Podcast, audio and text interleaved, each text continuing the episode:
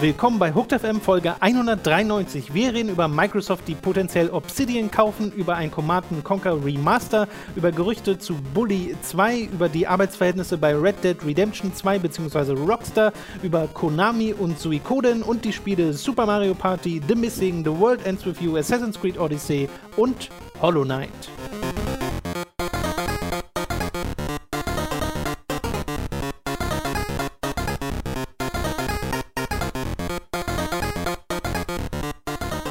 Wir begrüßen euch bei einer weiteren Folge von Hooked FM. Ich bin Tom und neben mir sitzt nicht der Robin, aber er ist mir zugeschaltet über Discord. Hi Robin. Hallo, ja, ich habe mir gedacht, ähm, ich bin jetzt einfach mal nach Bali gezogen. Das hat mir im April ganz gut gefallen. Und ähm, deswegen bleibe ich jetzt einfach hier, weil hier wird man auch nie krank, wie man direkt hören kann. Ja, ja, du wirkst gesünder denn je. Wie kommt das Ja, denn? ja. nee, also ich bin erkältet. Äh, tatsächlich hat meine Erkältung jetzt, habe ich ja schon mal erwähnt, jetzt irgendwie vier Wochen, fünf Wochen gewartet, ähm, bis alle ganz großen Termine abgearbeitet waren. Und dann sehr, sehr pünktlich, einen Tag danach, äh, ging es dann los. Aber ich dachte mir, ähm, haben ein bisschen was zu bereden, dann machen wir das irgendwie dieses Mal so. Ich hoffe, das ist auch so okay. Ja, ich hoffe, dass wir jetzt auch nicht deinen Hals oder deine Stimme zerstören im Laufe dieses Ach ja. Ich trinke ein Wässerchen und ein Teechen nebenbei. Naja, siehst du schön. Okay, äh, als allererstes mal eine Information für euch, äh, mehr als alles andere, nämlich Hooked FM gibt es inzwischen auch auf Spotify. Letzte Woche hat der gute Mats auf Twitter so ein Ding gepostet. Äh, es gibt so ein neues Einreichformular für Podcasts bei Spotify. Ich habe das in der Vergangenheit nämlich schon mal versucht einzureichen. Da gab, kam einfach gar keine Antwort. Inzwischen wurde das stark vereinfacht und äh, dank dem Hinweis von Mats habe ich das jetzt auch mal gemacht und dadurch sind wir jetzt bei Spotify mit Hooked FM. Falls ihr uns also da hören wollt, geht das jetzt auch. Hurra! Das war vorher nicht so einfach, dahin zu kommen, wie wir aus Das Erfahrung stimmt. sagen können. Ja. Ja. Dann eine andere Sache. Du warst äh, bei einer Universität. Äh, bei welcher war es nochmal? Äh, Universität Lüneburg, die hat einen Namen. Warte mal, ich guck mal kurz. Ach, ich kann so einfach Lüneburg. nach Sachen nachgucken. Äh, Leuphana Universität Lüneburg heißt die. Ähm, ich weiß nicht genau, was Leuphana ist, ob das ein griechischer Gott des Wissens ist, man weiß es nicht. Allerdings habe ich sehr, sehr viel Assassin's Creed Odyssey gespielt und ähm, deswegen wage ich zu behaupten, das wüsste ich, wenn dem so wäre. Da Ähm, haben wir jetzt aber auch mal die, also, ne, und wir kriegen ja oft so Schellen ab wegen unserer Meinung zu Videospielen, aber jetzt haben Ja. wir ja die ultimative Heuchelei äh, äh, hier dargestellt. Ja. Du und deine Aussagen über Studenten und dann gehst du an eine Uni. Also wie kommt das Naja, ich habe die ja auch, für, also A, ich war ja nicht als Student war, da, sondern als Redner. Und B, ich habe also in, ich meine, der Talk ging so eine halbe Stunde und ich habe so alle fünf Minuten betont, wie kacke ich alle finde, die gerade zuhören, muss man dazu sagen. Ähm, nee, also ich war tatsächlich da als ähm, in, für, für ein Gespräch ähm, mit einem Professor, dem Jan, weil äh, der Jan halt ein Hörer von uns ist. Hört vielleicht auch jetzt gerade zu. Hallo Jan. Das Hallo war, Jan. hat super, super viel Spaß gemacht, äh, waren super freundliche Leute da. Ähm, äh, auch das Team, das mich dort äh, begrüßt hat, also die, die Organisatoren, die selber Studenten sind, ähm, die halt diese Opening Week für Erstsemester organisieren, waren super nett. Ich wurde mit einem Auto vom Bahnhof abgeholt. Äh, es war wunderschön und ähm, hab dann dort halt eine halbe Stunde über Hook drehen dürfen mit dem, mit dem Jan, der sich halt natürlich auch schon auskannte mit uns, deswegen ähm, war das auch ein wunderbares Gespräch, wo wir vor allen Dingen so ein bisschen äh, mit einem Fokus darauf gesprochen haben, ähm, wie wir es versuchen, halt Videospielberichterstattung so ein bisschen mit einem Bewusstsein für kulturelle, für politische und für soziale Themen zu machen. Ne? Da, da, da geben wir uns ja so ein bisschen Mühe, dass wir das nicht immer alles nur, dieses Spiel ist gut und dieses Spiel ist schlecht, sondern ab und zu auch versuchen, das eben in einen größeren Kontext zu bringen. Ähm, auch wenn wir halt irgendwie über, weiß ich nicht, Arbeitsverhältnisse reden, was ja vielleicht im Laufe dieses Podcasts nochmal kommen könnte. Mhm. Ähm, und darüber durfte ich da ein bisschen eine halbe Stunde lang reden. Das hat äh, super viel äh, Freude bereitet und habe auch ein, zwei Leute getroffen aus der Community, die Hallo gesagt haben. Ähm, das war wirklich toll und da wollte ich mich nochmal öffentlich halt äh, bedanken für bei Jan, bei Stascha, bei allen die drum und dran, die da unterwegs waren, ähm, dass äh, sich da gut gekümmert wurde und dass da einfach so ein cooles Event veranstaltet wurde. Also die ganzen Erstsemester ähm, haben da selbst halt so Videoprojekte gemacht, ähm, die wirklich ähm, spannend waren, also wo man irgendwelche technologischen Ideen aus, äh, ausformulieren sollte zu einem bestimmten Thema. Und ähm, so, ein, so ein großer, naja, was sich da so ein bisschen rausgestellt hat, so jedes dieser Themen hatte irgendwas mit Umweltschutz zu tun oder sonstiger sozialer Verantwortung, ohne dass das jetzt das große Thema war. Und das fand ich sehr cool. Ähm, ja, wollte ich nochmal erwähnt haben. Ja, anhören kann man sich das ja leider nicht irgendwo, oder? Ähm, so, also es wurde tatsächlich übertragen ins Foyer per Video äh, von der Uni, aber ich hatte nachgefragt und so wie es mir gesagt wurde, wurde es nicht ähm, aufgezeichnet. Nee. Okay. Leider naja, nicht. War auch, war auch auf Englisch komplett, ähm, weil halt auch dort ein Großteil der Studiengänge auf Englisch ähm, vonstatten gehen. Ähm, aber, aber ja, wurde, glaube ich, leider nicht aufgenommen. Okay, aber trotzdem coole Sache. Ja, und ich will nochmal den, den, den Studenten dort, den Erstsemester, ein ganz großes Kompliment aussprechen. Da werde ich vielleicht ausführlicher nochmal in der nächsten Ratszeitfolge drüber sprechen. Das wollte ich zumindest mal erwähnt haben.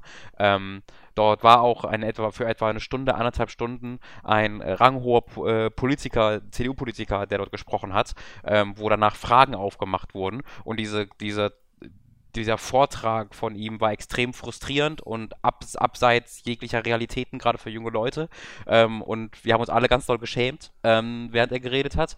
Und dann wurde aber danach eine Fragerunde aufgemacht und meine Fresse, Tom, die 18-Jährigen heutzutage, ich glaube, sie sagen, die haben keinen Chill. So, die haben da reingehauen, ihre Fragen. Das war richtig beeindruckend. Das hätte ich mich in dem Alter, oder es kann ja auch 19, 20, 21 sein, aber in diesem jungen Alter schon so eine krass gefestigte politische Meinung zu haben, die man dann auch so verbalisieren kann, wo man dann auch mal einem Vizeministerpräsidenten eines Bundeslands so ein bisschen sagt, so, ey Digga, was ist denn eigentlich mit dir los?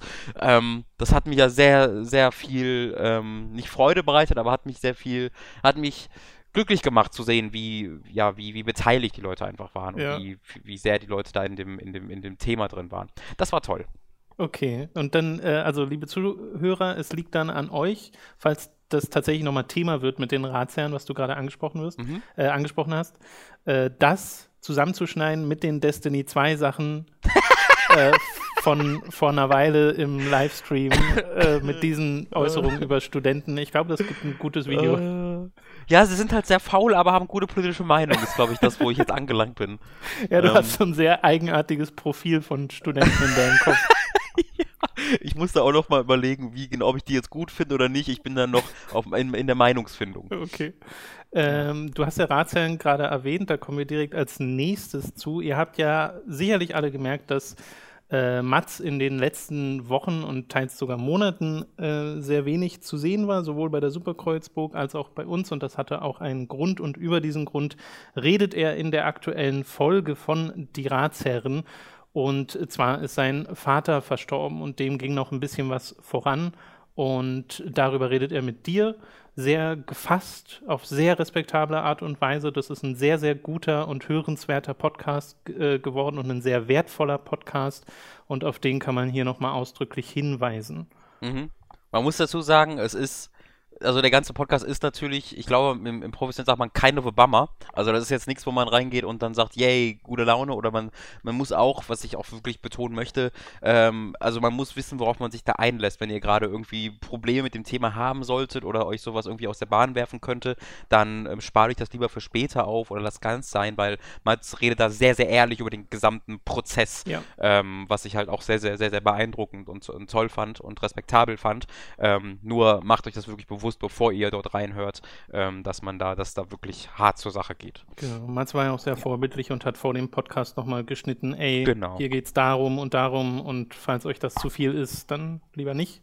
Genau. Aber trotzdem nochmal die Empfehlung dafür. Ratsherren gibt es übrigens jetzt auch auf Spotify. Also falls yes. ihr uns da gerade abonniert, könnt ihr gleich die Ratsherren mit abonnieren. Alles da. Alles da, genau. So, das letzte Ding fürs Intro, bevor wir endlich zu den News kommen und zu den Spielen in diesem Videospiele-Podcast, ähm, ist etwas, was mir am Herzen liegt, wo ich dann mit dir mal drüber geredet habe und wir sind zum Schluss gekommen, dass wir es einfach mal im Podcast ansprechen. Und zwar war ja eins der Ziele, als wir Hooked äh, gemacht haben, äh, als wir von Giga weggegangen sind, dass wir eine kleinere Community wollen, bei denen man gerne in die Kommentare guckt. Und das ist in den meisten Fällen auch der Fall. Äh, außer oft bei den Podcasts. Und zuletzt ist es mir schwer gefallen, die Kommentare zu lesen, auch wenn ich mich da eingeschaltet habe und mitkommentiert habe unter dem Podcast, in dem wir beide über Spider-Man diskutiert haben. Wo ich das Spiel sehr mochte und du deine Probleme damit hattest und wir haben die Argumente diskutiert, wie man es halt macht. Und wir beide sind sehr zivilisiert miteinander, ne? Also es ja. war jetzt keine hitzige. Vor der Kamera zumindest oder vor dem Mikro. G genau, äh, privat ist noch was anderes, Robin, darüber wollten wir nicht reden. ähm, nein, aber äh, es war halt eine ganz normale Diskussion über dieses Videospiel und auch das gleich zu Beginn kann man sich direkt nochmal in den Kopf rufen. Es geht um ein Videospiel. Mhm. Äh, was mich da aber sehr stört, ist, wenn ich dann in die Kommentare lese und nicht sehe, etwa wie Leute anderer Meinung sind. Weißt du? Also wenn jemand kommt und sagt, ey, nee, Robin, pass auf, ich sehe das hier ganz anders und das sind so die Punkte, in denen ich dir widerspreche und das mhm. ist mein Argument dazu. Das ist vollkommen okay und normal und ja. davon gab es auch und viele. wünschenswert sogar. Wünschenswert, genau, richtig. Ja. Äh, was ich aber überhaupt nicht mag, ist, wenn dann die Kommentare so in die Richtung gehen, in der sie versuchen, deine Meinung zu diffamieren. Äh, also wir nehmen es jetzt einfach mal ganz konkret am Spider-Man-Beispiel, weil es mir da nochmal stark aufgefallen ist. Und dann so Sachen kommen, und da habe ich mir was aufgeschrieben, ohne dass ich jetzt den Kommentator nenne. Äh, erst hat er versucht, das großartige God of War zu zerlegen. Gut, er hatte sich damals auch den Kopf gestoßen. So. Also das finde ich ist so mit so das respektloseste, wie man an so eine Diskussion rangehen kann, weil was ihr damit äh, erreicht, ist nur, dass wir euch nicht mehr ernst nehmen können. So. Mhm. Und dass es sehr ärgerlich ist, so etwas zu sehen, weil die, einfach nur zu schreiben, das ist halt Robin so, weil du jetzt halt mal zwei, drei Spiele hast, die groß durchgefeiert werden in der Branche, die du halt nicht magst, mhm. äh, das finde ich sehr frustrierend zu lesen, weil du bringst ja deine Argumente an und wie gesagt, man kann denen ruhig widersprechen, gar kein Problem. Aber ich habe ein Problem damit, wenn es dann eine Ebene weitergeht auf die persönliche Ebene. Wenn du dann angegriffen wirst. Weil das, was du machst, ist, du kritisierst im Wesentlichen ein äh, Produkt oder eine Kunstform, du kritisierst aber nicht die Leute dahinter in dem Moment weißt du? Und dann kommen aber Leute und ja, kritisieren. Ich versuche das zumindest Meinung. so sehr zu verbalisieren, wie es geht, weil ich ja genau, das, das kennt ja, glaube ich, auch jeder von sich selbst, dass wenn man irgend auch ein Medienprodukt, mit dem man auch privat gar nichts zu tun hat, sehr mag, dass man sich auf eine Weise damit identifiziert und Kritik an, die, Kritik an, Kritik, Entschuldigung, an diesem Produkt schnell persönlich nehmen kann. Ähm, aber ich glaube, wir beide geben uns sehr viel Mühe, wenn wir kritisieren, dass eben genau dieser Eindruck nicht entsteht. Ja, richtig. Und wie gesagt, der Meinung zu widersprechen, total okay. Aber mir geht es da sehr um den Ton. Äh, und auch wenn ihr dann nochmal seht, vielleicht auch mal ein Appell an die etwas stillen Zuschauer und ich weiß ganz äh, Zuhörer und ich weiß ganz viele hören ja gar nicht über YouTube. Ne? Ich glaube, die meisten Leute hören Hooked FM über äh, Podcatcher oder vielleicht auch zukünftig über Spotify. Mhm. Und äh, das ist auch okay. Also äh, ihr, ihr, müsst euch ja nicht beteiligen an der Diskussion. Aber falls ihr sowas seht, vielleicht mal ein bisschen dagegenhalten, weil ich finde das sehr schade. Wenn ich dann in die Kommentare gucke und nur sowas lese, macht es mir direkt weniger Spaß, in die Kommentare zu gucken, weil ich doch einen zivilisierteren Ton sehr viel angenehmer finde und dann auch eine viel interessantere Diskussion überhaupt erst daraus entstehen kann. Weil dann so zu, einfach nur Sachen zu schreiben wie, habe den Eindruck, dass Robin nur kritisiert, um dagegen zu sein, also ist halt Quatsch und ich verstehe auch nicht, woher diese Meinung kommt, als ob du dich vorher hinsetzt und sagst, hm, also pass auf, der Metakritik-Schnitt ist so, das verkauft sich gerade richtig gut. Ich glaube, da bin ich jetzt mal dagegen. So, das ist ja nee, nicht so, du spielst ja das Spiel und dann kriegst du, also dann bildet sich halt die Meinung aus den Erfahrungen, die du da machst. Äh, und erneut, das habe ich jetzt 10.000 Mal gesagt, aber erneut, diese Meinung könnt ihr natürlich anfechten wir sind sehr dafür, dass Diskussionen entstehen unter dem Podcast, aber äh, auf den Ton vielleicht ein bisschen achten in Zukunft. Äh, ja, genau, gerne, gerne weiter viel kommentieren und viel kritisieren, ähm, aber halt nicht auf diese persönliche Ebene gehen. Ich glaube, ähm, hier kommt noch dazu, dass ähm, ich ja gerade in Livestreams oder so auch ab und zu mal reinhau. Ich glaube allerdings, ähm, das versuche ich zumindest. Ich glaube, man kann bei mir die Humorebene, wenn ich mich, wie gesagt, über Studenten lustig mache oder so, da, da sollte, hoffe ich, klar sein, dass das keine ehrliche Kritik oder Meinung von mir ist, sondern dass das einfach ein Gag ist von mir, ein, so ein Running Gag. Ähm, auch wenn ich dann irgendwie mich über bestimmte Spiele auf diese Art und Weise lustig mache, äh, in Livestreams oder so. Ich glaube, da ist deutlich, dass das was anderes für mich ist, äh, als wenn ich in einem Podcast ähm, ehrlich kriti also kritisiere. Also ich würde ja niemals ehrlich sagen, Leute, die Kingdom Hearts spielen, sind schlechte Menschen. Das ist ja, ich hoffe, es ist klar, wenn ich da irgendwie mich drüber lustig mache, dass das nur als Gag gemeint ist. Ähm, und ich glaube, dass es halt wichtig ist, das, das voneinander äh, zu trennen. Ähm, dass ich, weil ich, ich meine, Tom mag Kingdom Hearts ja auch ganz gern. Das, deswegen hat das jetzt ja nicht unsere Arbeitsverhältnisse getrübt oder sonst irgendwas. oder meine Meinung von ihm. Das ist völlig selbstverständlich. Ich mag das Spiel ja auch teilweise sogar ganz gern in manchen Punkten. Ähm, ich nehme das gerade nur als offensichtliches Beispiel ja. daher. Ähm, deswegen finde ich da nur wichtig mal zu betonen, äh, wenn Leute sagen, aber du machst es doch selbst, Robin. Ähm, ich glaube, das ist was sehr das ist ein anderer, eine andere Herangehensweise auf Kritik zu reagieren, indem man persönlich wird oder Gags zu machen, wo man so tut, als ob man unabhängig von einer Reaktion oder einer vorhergehenden Aktion ähm, sich über Leute lustig macht. Ich glaube, das ist ähm, ein wichtiger Unterschied, den ich nur noch mal betonen wollte. Aber sonst stimme ich dir auch da komplett zu. Es macht deutlich mehr Spaß, ähm, in Kommentare zu gucken, wenn die Kommentare ähm, argumenti argumentieren, anstatt anzugreifen. Äh, weil also das, das Lustige bei, oder nicht das Lustige, aber das Spannende bei dem Spider-Man-Ding ist ja, dass das so nahe war bei dem Shadow of the Tomb Raider-Ding, was ja auch ein großes AAA-Spiel ist, wo ja. viele Leute argumentieren würden, dass es zu ähnlich zu seinem Vorgänger und zu anderen Spielen ist, was ja ein ähnlicher Kritikpunkt ist, wie dem, den ich bei Spider-Man benenne. Ähm, und das hat mir ja super gut gefallen, was ja eigentlich diesen Eindruck von, ey, äh, der möchte einfach nur große AAA-Spiele fertig machen, weil er, weiß ich nicht, das gut findet das steht dem ja eigentlich direkt entgegen, wenn man da äh, ruhig drüber nachdenkt. Ähm, und ich habe halt einfach zu beiden und Spielen unterschiedliche Meinungen aus unterschiedlichen Gründen, die ich versucht habe, ganz gut ähm, darzubieten. Und wenn man sich diesen Spider-Man-Podcast gerade nochmal anhört, dann merkt man, glaube ich, wie ich auf heißen Kohlen laufe, während ich das, äh, zumindest während ich damit starte, weil ich jetzt auch betone, ich will hier niemanden angreifen, es ja, tut mir genau. leid, ähm, weil ich mir sowas schon fast gedacht habe. Ähm, ja, da würde ich mich auch freuen, wenn man einfach dann kurz innehält, einmal tief durchatmet, ähm, über nochmal drüber nachdenkt, dass äh, vielleicht das auch im Überschrift nicht Lust so lustig rüberkommt, wie es vielleicht gemeint ist, wenn man einfach nur jemanden angreift. Ähm, und äh, ja, dass man da vielleicht nochmal drüber nachdenkt. Mir tat Tomb Raider auch so leid, weil das musste dann immer so herhalten, als das ist doch auch scheiße, so nach dem Motto. ja. äh, und dabei ist es das ja nicht. Also das ist auch Quatsch. Und ich meine, du hast jetzt Kingdom Hearts als Beispiel genommen. Wir machen uns ja auch gerne über Sonic lustig und so. Und äh, genau. auch da vollkommen okay, wenn man Sonic mag. Oder selbst ja, so Sachen wie äh, Detroit Become Human, was wir ja wirklich ja echt schlecht finden. Also ja. wo, wir, wo uns schwerfällt nachzuvollziehen, wie man da zumindest die Story gut finden kann, auch wenn es ja. Elemente in der Story gibt, die wir mögen und auch wenn wir verstehen können, wie das auf technischer Ebene äh, faszinierend ist. Ja. Aber trotzdem ist ja die Intention nicht, dass wir jemanden den Spaß nehmen oder sowas, aber äh, wir haben halt da eine starke Meinung dazu, aber greifen nicht, hoffentlich, falls wir es doch mal tun, haut uns da gerne auf die Finger, aber greifen da hoffentlich nicht die Leute an, die das Spiel dann doch mögen. Weißt ja, also ich, da gibt es auf jeden Fall emotionale Momente, äh, aber ich kann, auch ich habe viele Freunde und Bekannte, die, die Detroit und David Cage allgemein sehr mögen. Ähm, deswegen greife ich die dann jetzt nicht täglich an und sage denen, how dare you? Das, das ja. geht doch gar nicht. Wobei sondern, wir bei okay. Detroit auch äh, zumindest David Cage schon ein bisschen angreifen. Ich also David Cage auf jeden Fall, weil der macht das ja. Der mag es ja nicht nur, sondern der ist halt verantwortlich für Sachen, die ich nicht gut finde. Und da geht, das geht dann ja auch in den Bereich, ne? Äh, Workers' Rights und äh, ja, ne? ja. verschiedene andere Sachen. Also ich glaube, da sind wir argumentativ ganz gut dabei, wenn wir ähm, David, Cage, also auf, äh, David Cage angreifen.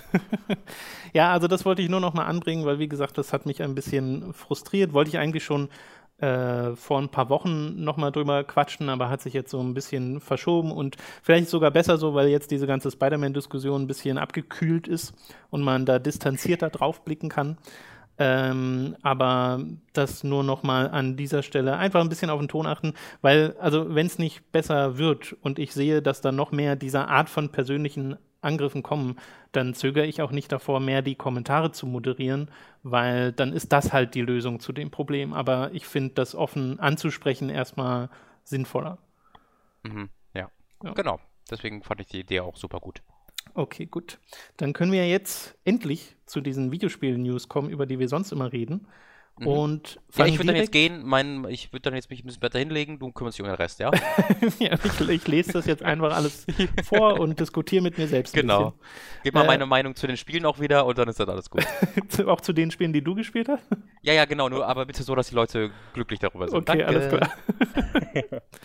Ähm, wir legen mit was potenziell sehr, sehr Großem los. Und zwar, dass Microsoft laut mehrerer Quellen, die unter anderem, über die unter anderem Kotaku berichtet, äh, kurz vor dem Kauf steht von Obsidian Entertainment den Leuten, die zuletzt Pillars of Eternity 2 zum Beispiel gemacht haben, die Alpha Protocol in der Vergangenheit gemacht haben, Neverwinter Nights 2, Fallout New Vegas, die also einige große äh, RPG-Titel vor allem auf dem Kerbholz haben und ja aus Black Isle hervorgegangen sind. Mhm. Und das passt sehr zu Microsofts Verhalten in den letzten äh, Monaten und Jahren, weil dort sich sehr scheinbar bemüht wird um die Akquise von Entwicklern, die für sie exklusive äh, potenziell exklusive Spiele äh, entwickeln.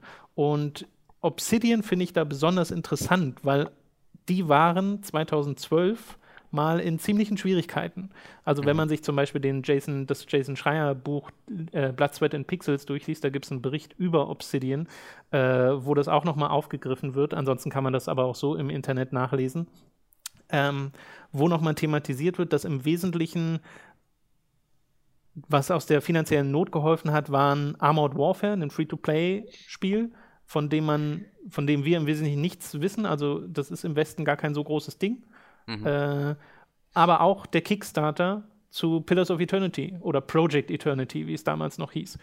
Das sind so die Sachen, die sie gerettet haben. Eine der Sachen, die sie in die Scheiße geritten hat, die finanziell sehr ähm, problematisch war, war Stormlands ein mhm. RPG, das sie für Microsoft entwickelt haben ja. und das von Microsoft gecancelt wurde. Und jetzt sind es Microsoft, die potenziell Obsidian äh, aufkaufen. Das finde ich ist eine sehr interessante Entwicklung. Ich glaube, das zeigt ganz gut auf, wie viel sich da verändert haben muss bei Microsoft, ja, damit Obsidian das überhaupt, also überhaupt bespricht. Weil wenn ich jetzt Obsidian, also wenn ich jetzt Herr Obsidian wäre, Herr Karl Obsidian, und dann würde Herr, Herr Gustav Microsoft zu mir kommen und sagen, ey, hey, kennst du mich noch? Ich würde dich gerne kaufen. Ähm, dann wäre, glaube ich, die allererste und offensichtlich so natürliche Reaktion, was? Nee, geh mal bitte weit von ja. mir weg. Die, äh, hier, die, das gerichtliche noch untersagt, dass du mir auf 50 Meter nahe kommst.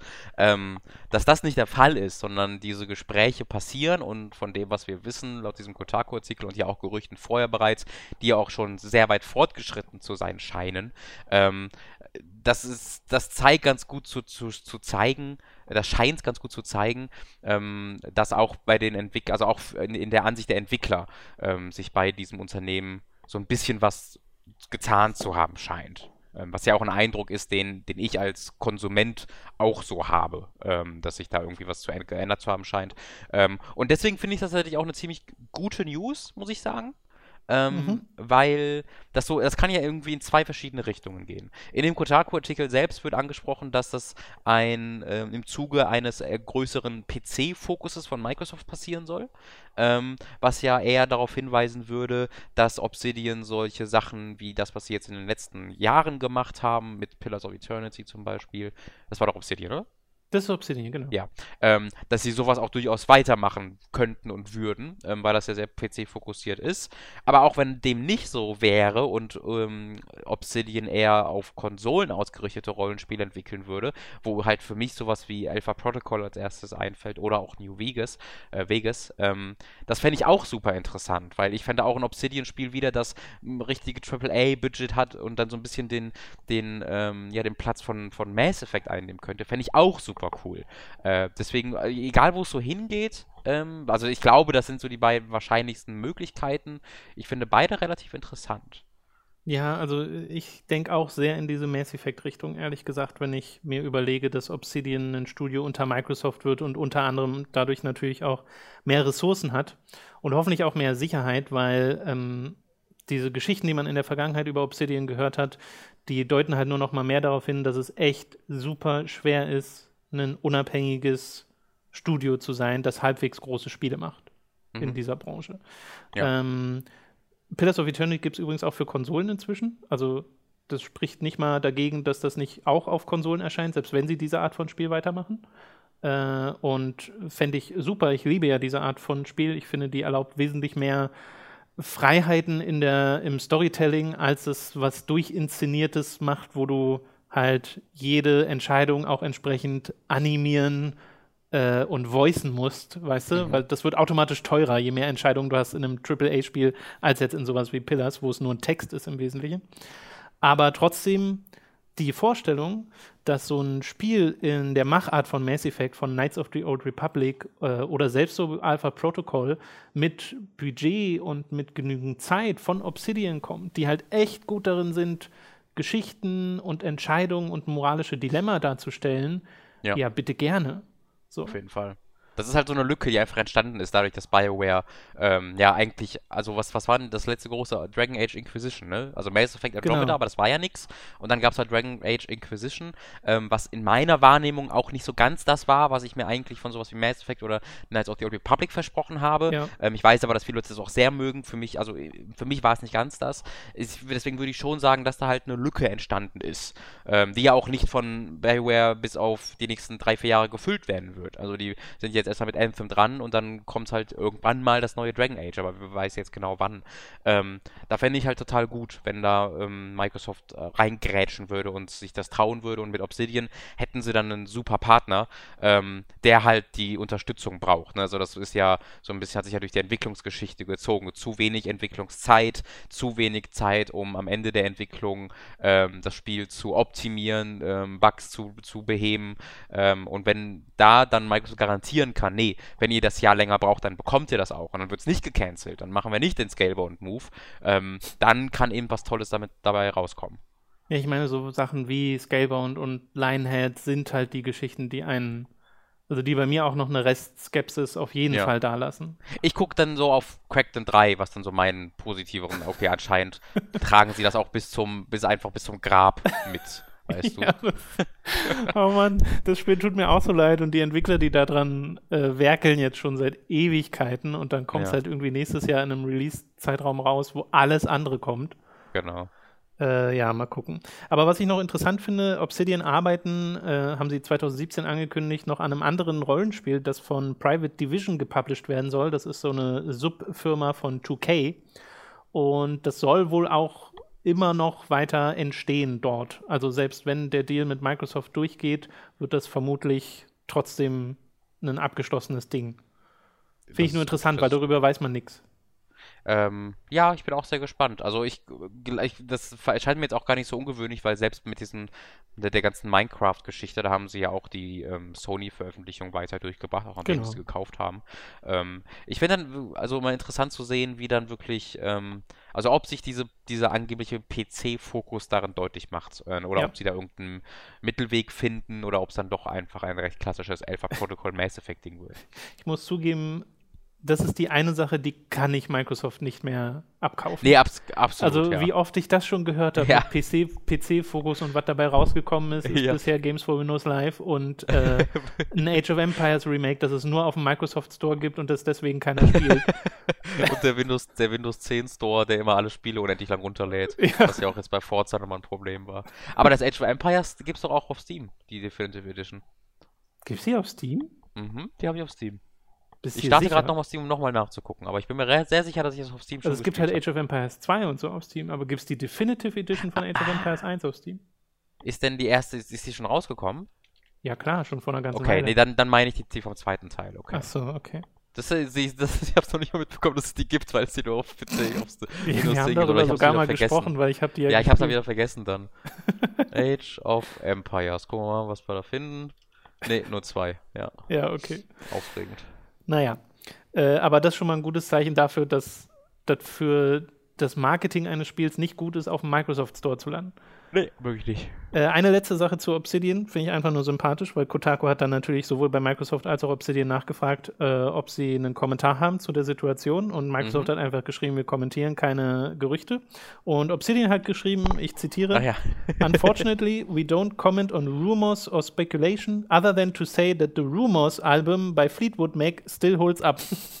Kenne ich nicht, aber ich vertraue der Obsidian komplett. ja, ich finde ja, das, das einfach sehr sympathisch.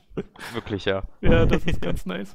Okay, Äh, nächstes Ding, da geht es um ein Remaster, das im Wesentlichen kommen wird. Also, das wurde bestätigt durch diese Sache, denn Jim Vesella, ein Produ äh, Produzent bei EA, hat sich im Reddit gemeldet und dort im Wesentlichen da davon geredet, dass sie Command Conquer äh, in HD nochmal neu auferlegen wollen, also diese ersten Teile von Command Conquer. Und was sie dort im Reddit machen, ist im Wesentlichen zu sagen, hey, euer Feedback hat noch die Möglichkeit, in dieses Projekt einzufließen. Also gebt uns eure Meinung dazu, was wollt ihr gerne sehen, äh, was möchtet ihr von so einem HD-Remaster oder wie auch immer es am Ende heißen wird. Und äh, er sagt auch noch, dass er der 25. Geburtstag der Reihe bevorsteht und dass es dazu halt so ein bisschen passieren soll. Und was ich auch sehr interessant finde, äh, ist die Formuli Formulierung We heard you loud and clear in Zusammenhang mit der Ankündigung von Command Conquer Rivals. was erneut diesen völlig verrückten Eindruck hinterlässt und nicht der andere, sondern jetzt, jetzt ziemlich sicher ist, dass sie damit nicht gerechnet haben. Das ist doch verrückt, Tom. Das ist doch verrückt, dass ja, die das so präsentieren konnten und dann sagten, oh, oh, vielleicht sollten wir dann doch Remakes des ersten Teils machen. Ich meine, wie, wie weit weg sind die denn? Ja. Das, das geht doch nicht. Ja, ich weiß auch nicht. das ist doch völlig verrückt. Ich finde es sehr ich witzig, wenn du ins Reddit gehst, eines der ganz oben stehenden ersten, eine der ganz oben stehenden ersten Fragen ist, äh, ob es Microtransactions geben wird und da hat der Produzent bereits bestätigt, nein. Gibt's nicht. Äh, Entschuldigung, was sagst du mal? Dass es Microtransactions nicht geben wird, ist bereits bestätigt.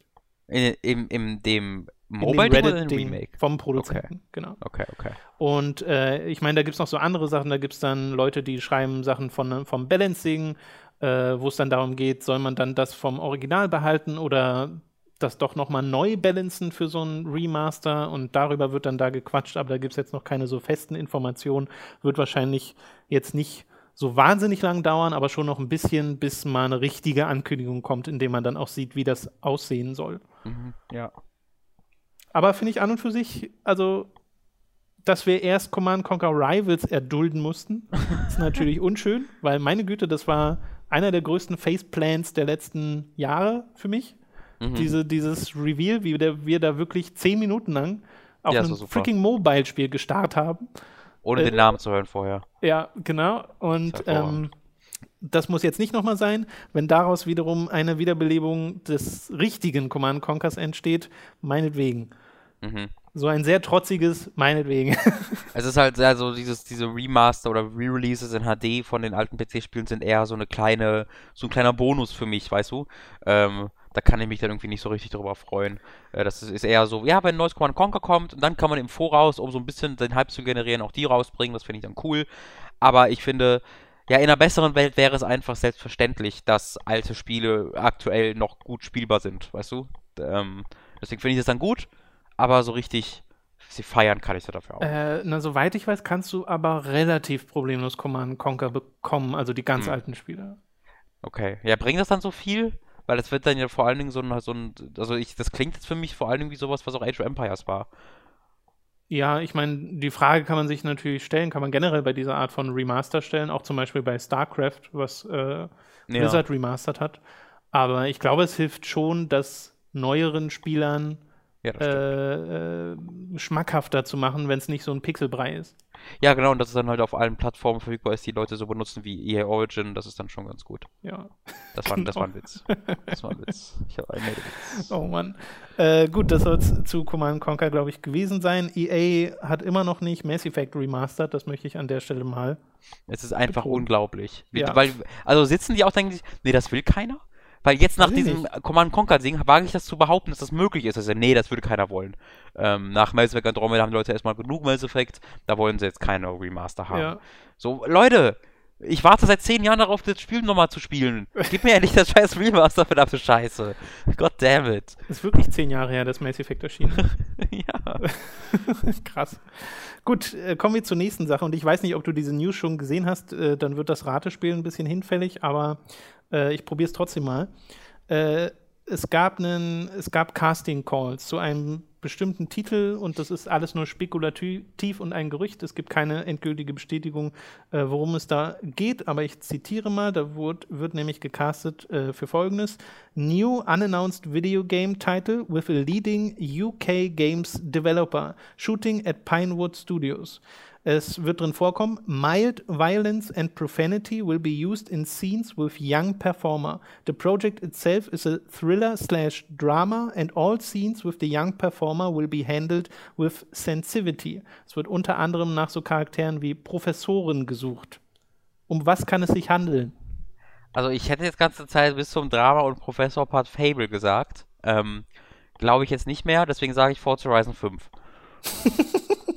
Mit Story-Modus jetzt.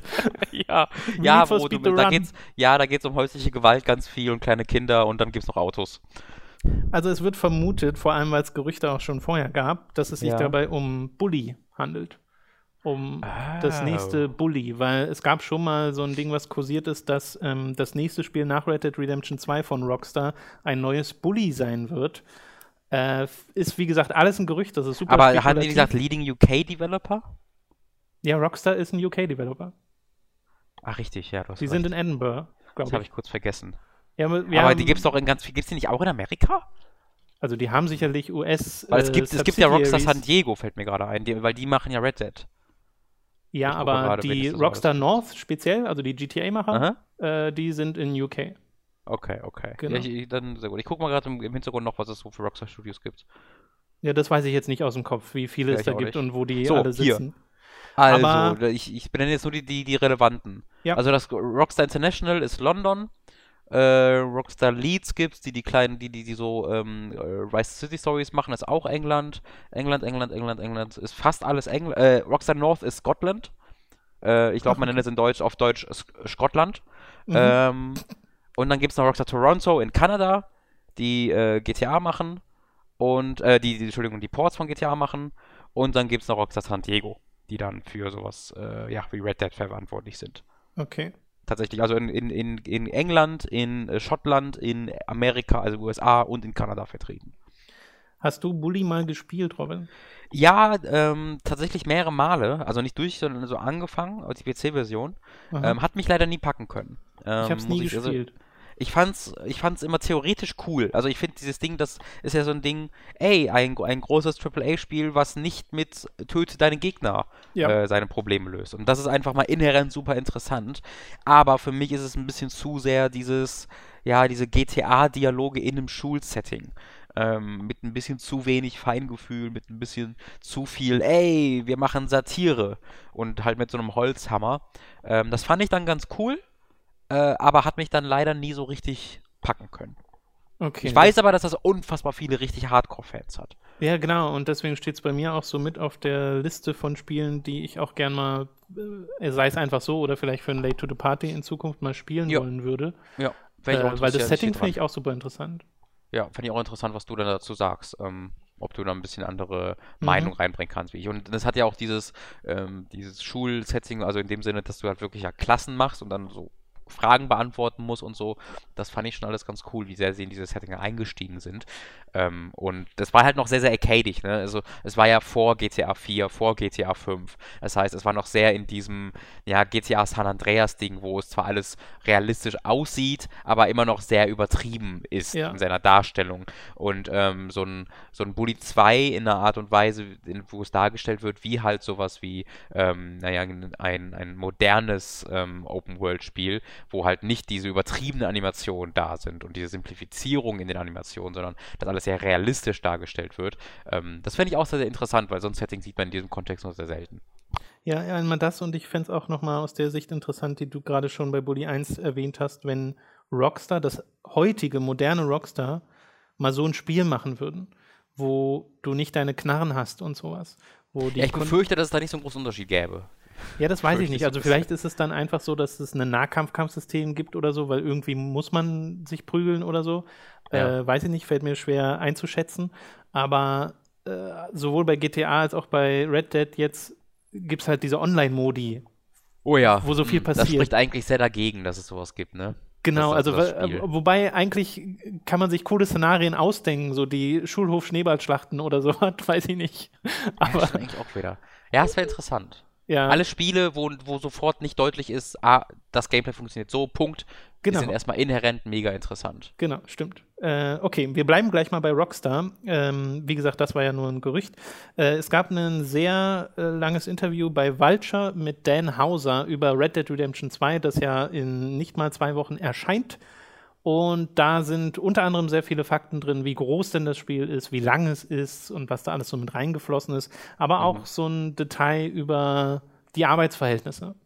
Ja, genau. Ähm, das war ein, wie gesagt, ein Vulture-Artikel, der auch sehr lang ist, ein sehr langes Interview, was eigentlich super interessant ist, weil Rockstar ja sich sehr ne, bedeckt behält, Ja. ähm, die allerlängste Zeit, wo halt auch so Sachen erfahr- man erfährt, wie äh, das halt seit, seit 2010 daran gearbeitet wird, also wirklich ein Spiel seit, seit acht Jahren, was eine unglaubliche Zeit ist für ein Spiel, das dann nicht zwischendurch dreimal rebootet wurde, wie das bei Square Enix in der Regel der Fall ist, sondern wo halt äh, einfach kontinuierlich an einem Spiel entwickelt wird. Ähm, das ist sehr, sehr beeindruckend. Ähm, weniger beeindruckend ist, ähm, dass ähm, Dan Hauser, ne, wie gesagt, einer der Co-Founder von, dem, von Rockstar, so nebenbei scheinbar stolz erwähnt, dass ähm, sie 100 Stunden arbeiteten, mehrere Male im Jahr 2018, um das Spiel äh, fertig zu machen und dass das the hardest äh, von allen Projekten war, also das, das Schwierigste, um es zu komplizieren. Und das hat mich sehr ähm, schockiert, wirklich tatsächlich, weil es nicht nur ist, so ist, dass wir das erfahren, dass es irgendwie, ja, das ist ja leider schon normal, dass wir von diesen ähm, Crunch-Zeiten hören, wobei selbst für diese Verhältnisse 100 Stunden un ziemlich unglaublich sind, weil wie viele Stunden hat eine Woche? 180 oder so? Irgendwo so um den Dreh rum. Wenn du überlegst, dass 100 Stunden davon dann gearbeitet werden soll, ist, eine, ähm, ist mutig. Ähm, sondern dass dann Dan Hauser das auch noch so als was Pose, also als äh, das, erwähnt, um zu zeigen, guck mal, wie viel Leidenschaft wir da reingehauen haben. Dass das scheinbar immer noch nicht verstanden wurde, dass es ähm, absolut inakzeptabel ist, dass Mitarbeiter solche ja inhumanen ähm, Arbeitsverhältnisse geschmissen werden. Und es ist ja auch immer so, dass gesagt wird, ja, das ist ja optional, die müssen es ja nicht machen. Die Mhm. Realität ist natürlich, dass sie es machen müssen, weil wenn man sich die Artikel und die Interviews mal durchliest von diesen Zeiten, dann bekommt man eben sofort ähm, was zu hören dazu. Ich hatte dazu tatsächlich einen äh, Resetterer-Thread auch gemacht und da gab es auch einen, einen Menschen von ähm, äh, aus der Videospielindustrie, der aus eigener Erfahrung davon berichtet, dass halt gesagt wird, ja, we are irgendwie so, we are hoping that you are doing overtime this weekend, aber es wird natürlich nicht befohlen, aber wenn du es dann nicht machst, dann wird es halt beim nächsten Review, wenn du halt über deine Arbeitsleistung sprichst, ist das halt der erste Punkt, der angesprochen wird, Ja. ähm, dass du weniger arbeitest als die anderen Leute. Es gibt auf Twitter, ähm, habe ich mich gerade noch umgeguckt, ähm, ehemalige Leute von Rockstar, die auch, weil auch bei, der, bei Game Industry gibt es einen eigenen Artikel dazu unter anderem, die dazu ähm, Statements gemacht haben, wo jemand sagt, äh, Survivor of GTA, äh, GTA 5 Crunch here, it was hell, probably 12 to 14 hours days, 6 days a week, wo er ähm, probably, la probably lasted for a year. Also wo das auch nochmal bestätigt wird. Mhm. Ähm, was dann irgendwie auch unnötig ist, weil es ja der Co der äh, Co-Founder selbst zugibt. Ähm, das finde ich absolut unglaublich, absolut inakzeptabel und ich finde, das sollte Teil jeder Berichterstattung sein. Wenn jemand über Red Dead Redemption 2 spricht, dann muss eigentlich Teil dieses, dieser Berichterstattung sein, dass Rockstar seine Mitarbeiter bis ans völlig inakzeptable ähm, treibt, um diese Produkte halt zu entwickeln. Ja, ich finde es aber auch irgendwie aufschlussreich auf eine Art, weil es irgendwie nochmal zeigt, dass Rockstar ein bisschen abseits der aktuellen Spielediskussion existiert, Mhm. weil dieses Bewusstsein nicht da zu sein scheint. Und es wirkt auf mich auch so ein bisschen dieses, ey, guck mal, wie viel Zeit und Leidenschaft hier drin steckt. Mhm. Und andererseits schaue ich mir halt auch so ein Spiel an wie Red Dead Redemption 2 und gucke auf die aktuellen Trailer und denke mir, wie machen die sowas? Riesiges, detailliertes. Äh, und die Antwort ist halt ja so, indem Ja. quasi ein Mensch für zwei Menschen arbeitet. Genau, das Und ist absolut unglaublich. Das, obwohl das ja schon Teams sind, die in die Hunderte reingehen, äh, teilweise sogar über 1000. Ich glaube, GTA Oh ja, bei war nicht GTA jeden 4 Fall. so ein Spiel, das erste oder eins der ersten, was über 1000 Leute hatte, die dran gewerkelt haben. Äh, ich bin, also da würde ich jetzt ja sagen. Ich habe jetzt nicht die gesicherten Informationen, aber ähm, allein im Fall von Red Dead Redemption hast du ja ähm, mehrere hundert bis äh, tausend äh, Schauspieler, die da mitmachen. Die natürlich dann von sich natürlich äh, unter, unter äh, den, den Schutz einer Gewerkschaft genießen. Ähm, ja. Deswegen zählen die dann natürlich in dieser Form nicht mit rein. Ähm, aber das, wird, das ist halt bei Videospielleuten leider nicht das Problem. Und das ist ja äh, nicht der Fall. Und das ist halt so ein bisschen das Problem. Ne? Genau. Und das sollte man einfach mal im Hinterkopf behalten, wenn man dann diese Spiele spielt und die so groß sind äh, und so krass sind und hoffentlich auch so gut sind, wie Red Dead Redemption 2 hoffentlich wird, Aha. dass man weiß, okay, was da eigentlich für geopfert wird an manchen Stellen. Und dass das geopfert wird, das ist halt nicht so dieses, ja, oh, guck mal, wie cool und wie leidenschaftlich, sondern oh, guck mal, wie ausbeutend. ja. Ich Weil, klar, also viele, viele von Rockstar werden so, also mal angenommen, ist jetzt, ich, ich habe keine Ahnung darüber, aber ich schätze mal, die werden genug Geld verdienen. Aber darum geht es ja nicht. Es geht ja nee. wirklich darum, dass das Arbeitsverhältnisse sind, die eigentlich keiner äh, äh, aushalten sollte. Genau. Ich habe gerade nochmal nachgeguckt, nur damit wir da keine falschen Informationen weitergeben. Ähm, sind tatsächlich im Falle von diesem Red Dead Redemption 2 bei Rockstar San Diego arbeiten tatsächlich nur 250 Leute. Ähm, oh. ähm, was mich auch jetzt gerade überrascht, was aber dann vielleicht so ein bisschen diese acht Jahre erklärt, die acht Jahre Entwicklungszeit und was auch erklärt, warum halt Leute äh, 100 Stunden äh, in der Woche arbeiten müssen und sollen. Ähm, es ist ja bei Rockstar, das ist ja nun mal das besonders bittere, keine, weiß nichts Neues. Ähm, bei, bei Red Dead Redemption 1 gab es bereits einen offenen Brief von Ehefrauen von Rockstar-Mitarbeitern.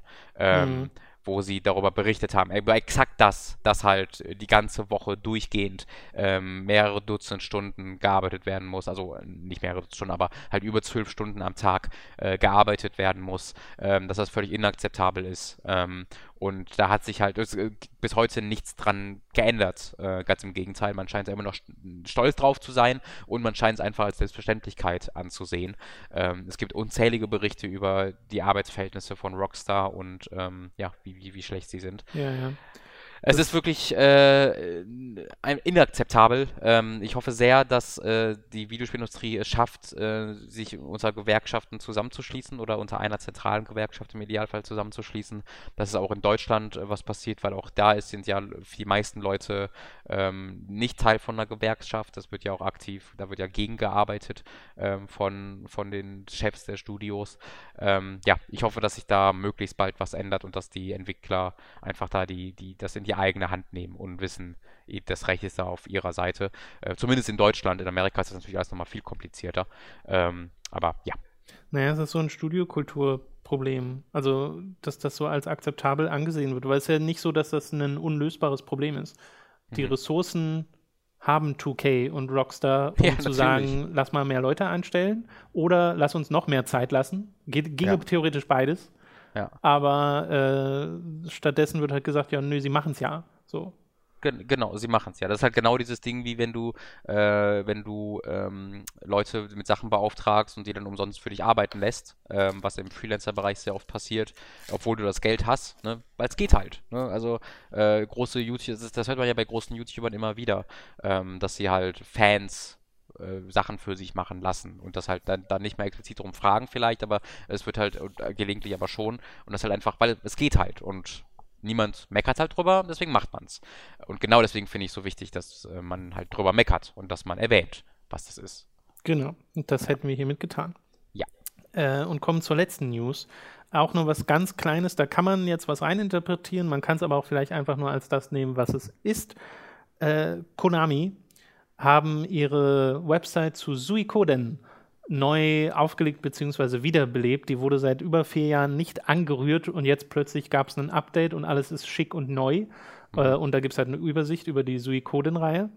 Und das ist eine JRPG-Reihe, falls ihr es nicht wisst, die bei den Fans super, super beliebt ist. Ist eine Reihe, bei der ich mir mal vor einem Jahr oder so oder sogar noch länger her die ersten vier Spiele äh, über, auf der PlayStation 3 im PlayStation Network geholt habe, weil es die da mhm. gibt. Und das ist auch so ein Ding, was ich schon lange auf der Liste habe von Sachen, die ich mal nachholen will, weil ich habe nie Suikoden gespielt. Aber ne, es sind halt lange RPGs, ist also nicht so einfach, das mal eben so zwischenzuschieben.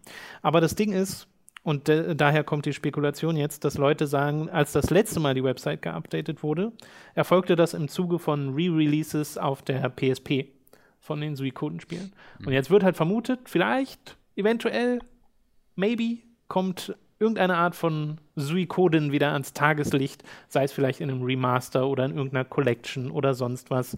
Würde mich auf jeden Fall freuen. Ähm, ja, mich, mich auch für dich. ich ja. habe sogar keine Meinung zu Suikoden, äh, muss ich zugeben. Ich weiß, dass Jason Schreier ähm, dieses Spiel äh, zweimal, äh, zweimal am Tag irgendwie auf dem Marktplatz einfach eine Menge wirft, damit mehr Leute spielen. Ähm, ist ein Kotaku-Journalist, äh, weil der erwähnt das sehr, sehr oft, aber ansonsten ähm, ist das, muss ich sagen, relativ weit hinten bei mir von der Liste von, oh, diese 100-Stunden-Spiele muss ich, oder diese mehrere Dutzend Stunden langen Spiele muss ich noch spielen. Wir hatten ja letztens drüber geredet. Die werden ja scheinbar immer länger mit der Zeit. Ja, genau. Der erste soll irgendwie nur so 20 Stunden gehen und der dritte 60. ja, genau. So nach dem Motto. Ja, aber finde ich halt interessant. Wie gesagt, vielleicht ist es auch nur ein Website-Update. Vielleicht hatte da nur jemand bei Konami Zeit und hat sich gedacht, lass mal die Suikoden-Seite ein bisschen hübscher machen. Mhm. Äh, muss überhaupt nichts heißen. Vielleicht aber doch. Maybe. Maybe. Ich habe ich hab, ich hab Bock, das mal Mobile zu zocken mit ein bisschen Mikrotransaktionen. Oh Gott, ja, das Bin könnte es auch heißen. Ne? Sollte man sich vielleicht auch im Hinterkopf behalten. Gut, damit sind wir durch mit den News für diese Woche. Zeit für eine kleine Werbepause. Über audible.de slash hooked könnt ihr ein kostenloses Probeabo beim Hörbuchdienst Audible abschließen und erhaltet folglich das erste Hörbuch eurer Wahl umsonst, das ihr auch über diesen ersten kostenlosen Probemonat hinaus behalten könnt. Also audible.de slash hooked für euer kostenloses Probeabo. Außerdem sei an dieser Stelle unser Shop bei getshirts.de empfohlen. Da könnt ihr euch Shirts, Pullover, Tassen, Mauspads und mehr mit Hooked und Time to 3 Motiven holen. Den Link dazu findet ihr in der Beschreibung und auf unserer Website. Schließlich wäre dann da noch unser Amazon Affiliate Link, über den ihr Spiele, Filme, Serien oder was ihr sonst eben gerade noch so braucht bestellen könnt und auch den findet ihr in der Beschreibung.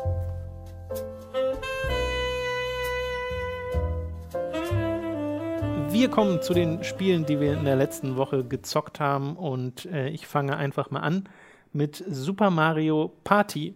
Das haben wir im letzten Stream gespielt, der an dieser Stelle nochmal äh, empfohlen sei. Da haben wir zwei zusammen mit Leo und deinem Bruder Tom ähm, Super Mario Party zu viert gespielt. Und das war sehr chaotisch und sehr lustig und spaßig für alle, außer für Robin. ja, ähm, ich habe über, über das Wochenende, äh, am Freitag, wo ich in Lüneburg war, äh, da, das, die, die Stadt ist bekannt für Salz und es gibt dann ein Salzhotel. da habe ich ein Bild von gemacht für die nächste, also es heißt original Salzquartier. Ähm, von diesem Schild habe ich ein Foto gemacht fürs nächste Mal Mario Party. ja, das war sehr unterhaltsam, ähm, wie du unter deinem Bruder gelitten hast in diesem Man Spiel. muss es wirklich betonen, ne? es war nicht das Spiel. es, war, es, es war wirklich nicht das Spiel. Ich wurde auch am Ende fucking Zweiter. Ich hatte eigentlich keinen großen Grund, unglücklich zu sein. Aber mein Bruder und ich, wir wissen halt exakt, wie wir unsere Knöpfe drücken können. Ja. Und je nachdem, wer halt in die Schieflage gerät zuerst, bei dem werden diese Knöpfe halt gedrückt. Und in dem Fall war es halt ich, weil ich dann in diesen Minispielen äh, so verkackt habe. Ähm, und Tom wusste natürlich ganz genau, was er dann sagen muss, um mich so richtig wütend zu machen. Und ja, ich war tatsächlich einfach ehrlich sehr, sehr angepisst am Ende dieses Livestreams, weil ich ja auch wusste, dass es so, dass es so gar keinen Grund dafür gibt. Und es hat mich natürlich noch mehr angepisst, zu merken, wie er bewusst diese Knöpfe drückt und wie es funktioniert. Ja. Ne, das, das regt sich dann ja noch mehr auf. Ähm, sodass äh, Tom am Ende letzter wurde, aber ich derjenige war, der irgendwie angepisst auf dem, auf dem äh, Sofa saß. Aber es hat dann auch rückblickend sehr, sehr viel Spaß gemacht, auf jeden Fall. Genau, und das hat sich jetzt bei mir nochmal bestätigt. Ich habe nämlich mit Dani nochmal äh, zwei Partien gespielt übers Wochenende und dann auch nochmal mit Mats eine. Und habe dann nochmal in diesen, ähm, weil das, was wir gespielt haben, waren immer die normalen Mario Party Partien, also dieser ganz normale Modus, der zentrale Modus.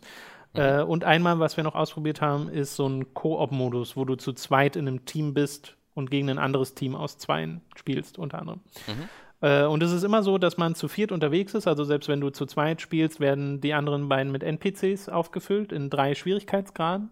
Wobei wir festgestellt haben, dass die selbst auf höheren Schwierigkeitsgraden echt dumme Moves machen. Mhm. Also so ganz auf Spielerebene ist das da nicht, was bei den NPCs ist das vielleicht Ist das vielleicht je nachdem, welchen Charakter der, du, du da siehst, dass halt irgendwie Waluigi ähm, oh. einfach nur den, die dümmsten Moves macht, weil er einfach Chaos in Person ist, vielleicht. Das wäre interessant, aber also wir haben festgestellt, dass Bowser echt dumm war, also so richtig dumm. hat wirklich äh, Potenzial gehabt, einen Stern zu bekommen und zwar so zu 100 Prozent und hat es dann nicht gemacht, weil er den falschen Aha. Würfel benutzt hat. Äh, also solche Sachen passieren halt. Ich bezweifle, dass das, dass die verschiedenen Charaktere eine KI-Persönlichkeit haben. Okay, ja. Aber was Glaube ich, auch, glaub ich auch nicht, aber es wäre eine schönere Welt, wenn es das gäbe. Das stimmt, es wäre auch eine schöne Idee einfach. Äh, was wir festgestellt haben, ist, dass dieses Spiel doch echt viel Spaß macht. Ob man jetzt zu zweit ist, zu dritt oder wie wir im Stream waren, zu viert. Mhm. Weil ich finde, dass es, äh, dass einmal die, die Spielbretter Spaß machen. Davon haben wir jetzt vier insgesamt äh, gesehen und ich glaube, mehr gibt es auch nicht. So, mhm. das ist ein bisschen schade. Ich hätte gerne ein paar mehr. Aber die sind sehr eigen, immer mit so eigenen äh, Mechaniken. Bei den einen stehen diese äh, Felstypen rum, die auf dich äh, raufploppen können. Den musst du Münzen geben, um äh, an ihnen vorbeizukommen. Auf einer anderen Map ist die Mechanik nochmal leicht abgewandelt, dass du dem Münzen geben musst und kannst einstellen, wie viele ihm du gibst. Ich glaube, 1 bis 5 oder 1 bis 10 ist es am Anfang. Mhm. Und der nächste, der an ihm vorbei will, muss halt mehr zahlen als der vorherige. Also dann 11 bis noch was. Okay. Und so kannst du diesen Preis in die Höhe treiben. Wobei das aber in der Vergangenheit ja auch der Fall war. Ne? Ich habe jetzt die Mario Partys nie so mega ausführlich gespielt, aber schon immer mal wieder.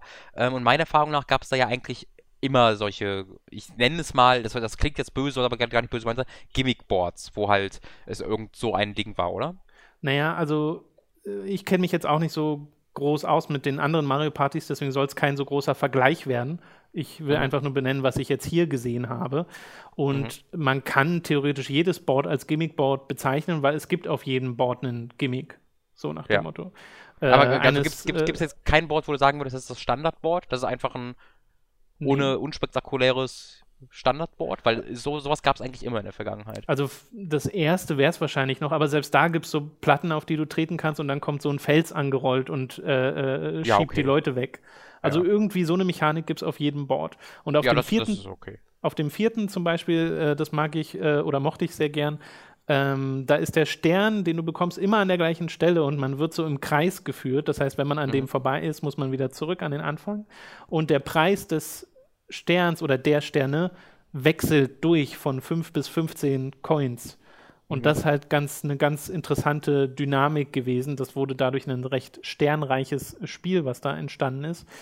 Ähm, auf, aus der Hinsicht, so was die Mechaniken angeht, die auf den Boards existieren, haben die mir bisher alle Spaß gemacht. Das eine, was wir im Stream hatten, dieses sehr tropische, wo es irgendwie diese eine Brücke gab, die kaputt gehen kann und die dann nicht repariert wurde im Verlauf des Spiels, fand ich ein bisschen komisch, weil ich steckte ja dann da einfach fest, weil ich Pech hatte mit den Würfeln äh, für mhm. ganz lange Zeit. Also ich kam nicht von dieser einen Insel runter, die dann äh, abgeschottet war und auf der es nur zwei Felder gab, äh, mit denen man davon wegkäme.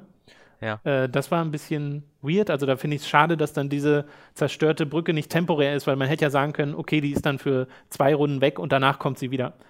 Hätte ich irgendwie für ja, sinnvoller gehalten. Ich fand die Map, die wir da gespielt haben, allgemein ein bisschen, also die fand ich nicht so gut, die Map, einfach weil es nicht so wirkte, als ob ich wahnsinnig viel Einfluss darauf. Also es war, es wirkte ähm, sehr schwierig, von einem Ende zum anderen zu kommen.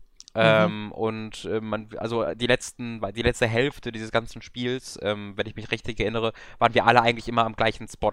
Ja. Also wir, wir also ist so, ist so jeder einfach nur im Kreis gelaufen, weil irgendwie jeder wusste, okay, ich komme eh nicht mehr zum Stern. Hat es noch nicht mal versucht, dahin zu kommen. Oder zumindest, wenn man es versucht hat, hat es halt nie geklappt. Ähm, das wirkte ein bisschen schade. Also sie wirkte ein bisschen klein auf mich, diese Map. Ja, also, also zu, gleichzeitig zu klein, aber gleichzeitig aber auch zu groß in dem Sinne, dass man nicht schnell zum Stern kommt. Ist durch diese Pipes halt. Bei dem Spielbrett deckt sich da auch mein Eindruck mit deinem, aber bei den anderen ist es halt nicht so, weil die sind nicht ja. so in Inseln unterteilt. Das sind an mehreren Stellen verbundene Bretter, bei denen mhm. diese Verbindung nicht abbrechen, weißt du?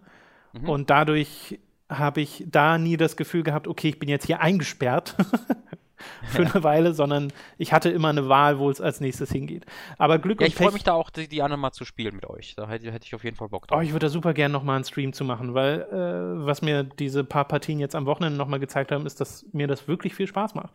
Äh, ja. Zum einen eben, weil ich die Bretter insgesamt sehr mag. Das Tropenbrett ist wirklich das äh, bisher gewesen, wo ich so sage, äh, muss ich das jetzt nochmal spielen? Vielleicht haben wir da irgendwas an Feinheiten übersehen, aber ich glaube eigentlich nicht. Ähm, oh, die anderen sind aber super. Es gibt so eins mit einem riesigen Bob-Omb in der Mitte, bei dem du auf Feldern landen kannst, äh, der, die einen Counter nach unten drehen. Und wenn dieser Counter nach unten gedreht wird, explodiert der Bob-Omb. Und ich glaube, es ist entweder es ist ein Teil der Münzen oder die Hälfte der Münzen, die man verliert, wenn man mhm. um ihn herum steht. Äh, und das ja, ist das sind so schöne Gamechanger-Elemente, die natürlich auch auf Glück und Pech basieren. Das ist ganz inhärent in Mario Party drin. Es ist halt ein Spiel, wo Würfel über das entscheiden, wo es als nächstes hingeht.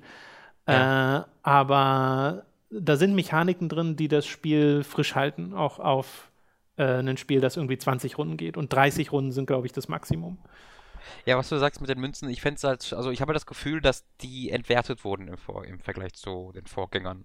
Ähm, das halt, also wenn man sich anguckt, wie ich gespielt habe, ich habe halt wirklich alles verloren, hatte keine Münzen zu keinem Zeitpunkt und wurde am Ende trotzdem Zweiter. Äh, das ist zwar ein bisschen inhärent bei Mario Party, auf jeden Fall. Ich will jetzt nicht das, also Mario Party war noch nie ein Skill-Game, Mario Party war noch nie ein Ding, wo der Beste gewinnt, sondern das war halt äh, einfach eine Kombination aus äh, gut seine Minispielen und viel Glück haben auf dem Board. Ähm, nur ich hatte jetzt das Gefühl, dass dieses gut seine Minispielen gar keine Relevanz mehr hatte. Ähm, weil du, weil ich hatte halt, obwohl ich immer verloren habe, habe ich immer zwei Sterne bekommen, äh, zwei Münzen bekommen mindestens.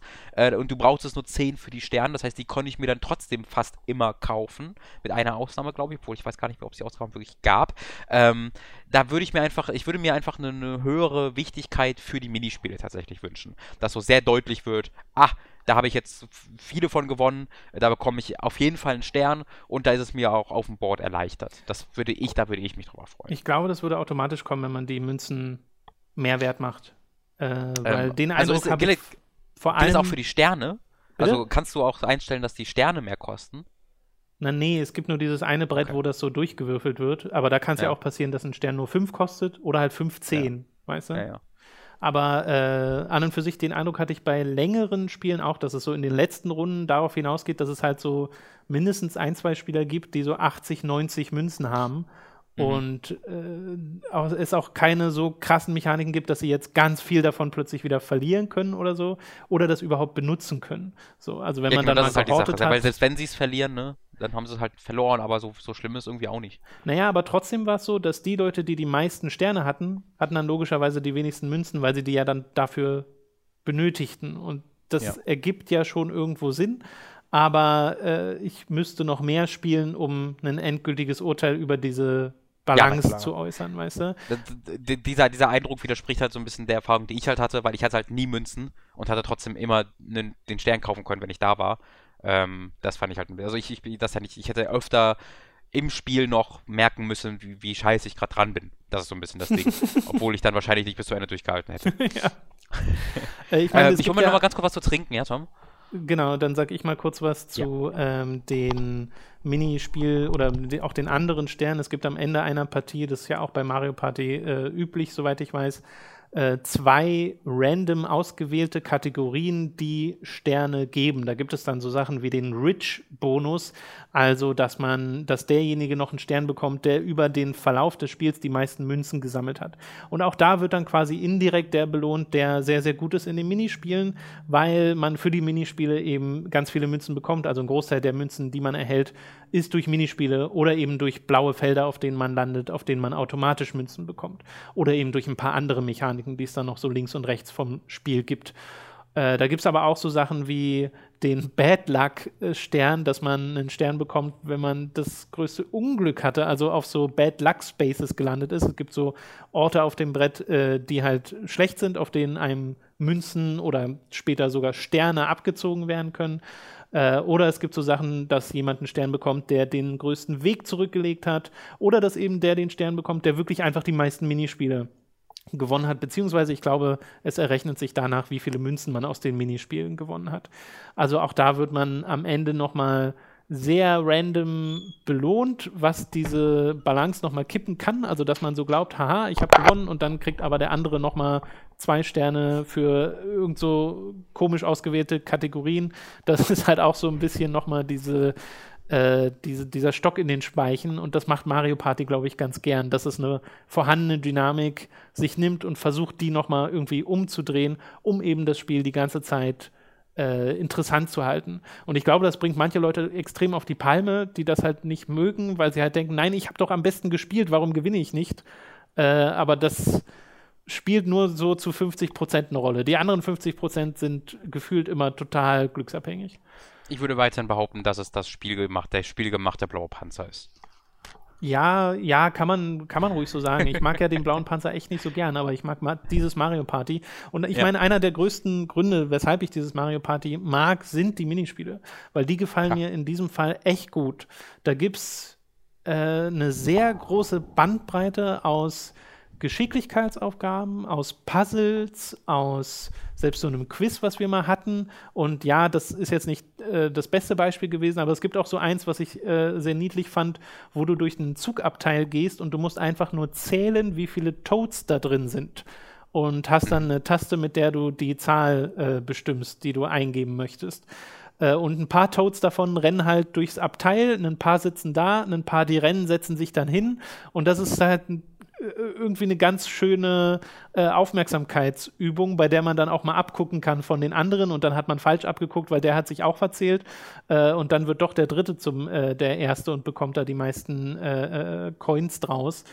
Äh, oder es gibt so ein Angelspiel und generell viele Spiele, die so auf die Vibration setzen, wo du quasi bestimmen musst, wo es am stärksten vibriert und da dann deine Angel hochziehen musst. Oder auch so Sachen machen musst, dass du bestimmte Behälter auf die Seite deines Teams legst und je mehr der Behälter vibriert, desto mehr befindet sich in diesem Behälter und du willst halt das meiste haben. Das heißt, du musst ganz viele verschiedene Behälter überhaupt erstmal anheben und gucken, okay, hier vibriert es nur ein bisschen, hier vibriert es ganz viel und ich versuche das dann so schnell zu machen, dass ich es dem Gegner wegnehme.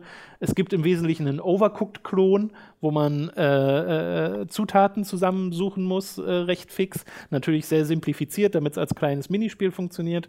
Aber die Abwechslung und die Umsetzung der meisten Minispiele, die ich bisher gespielt habe, gefällt mir echt gut. Selbst so Sachen wie, äh, wo du auf einer Pfanne ein Stück Fleisch brätst und die Pfanne musst du halt über Motion Controls äh, schwenken.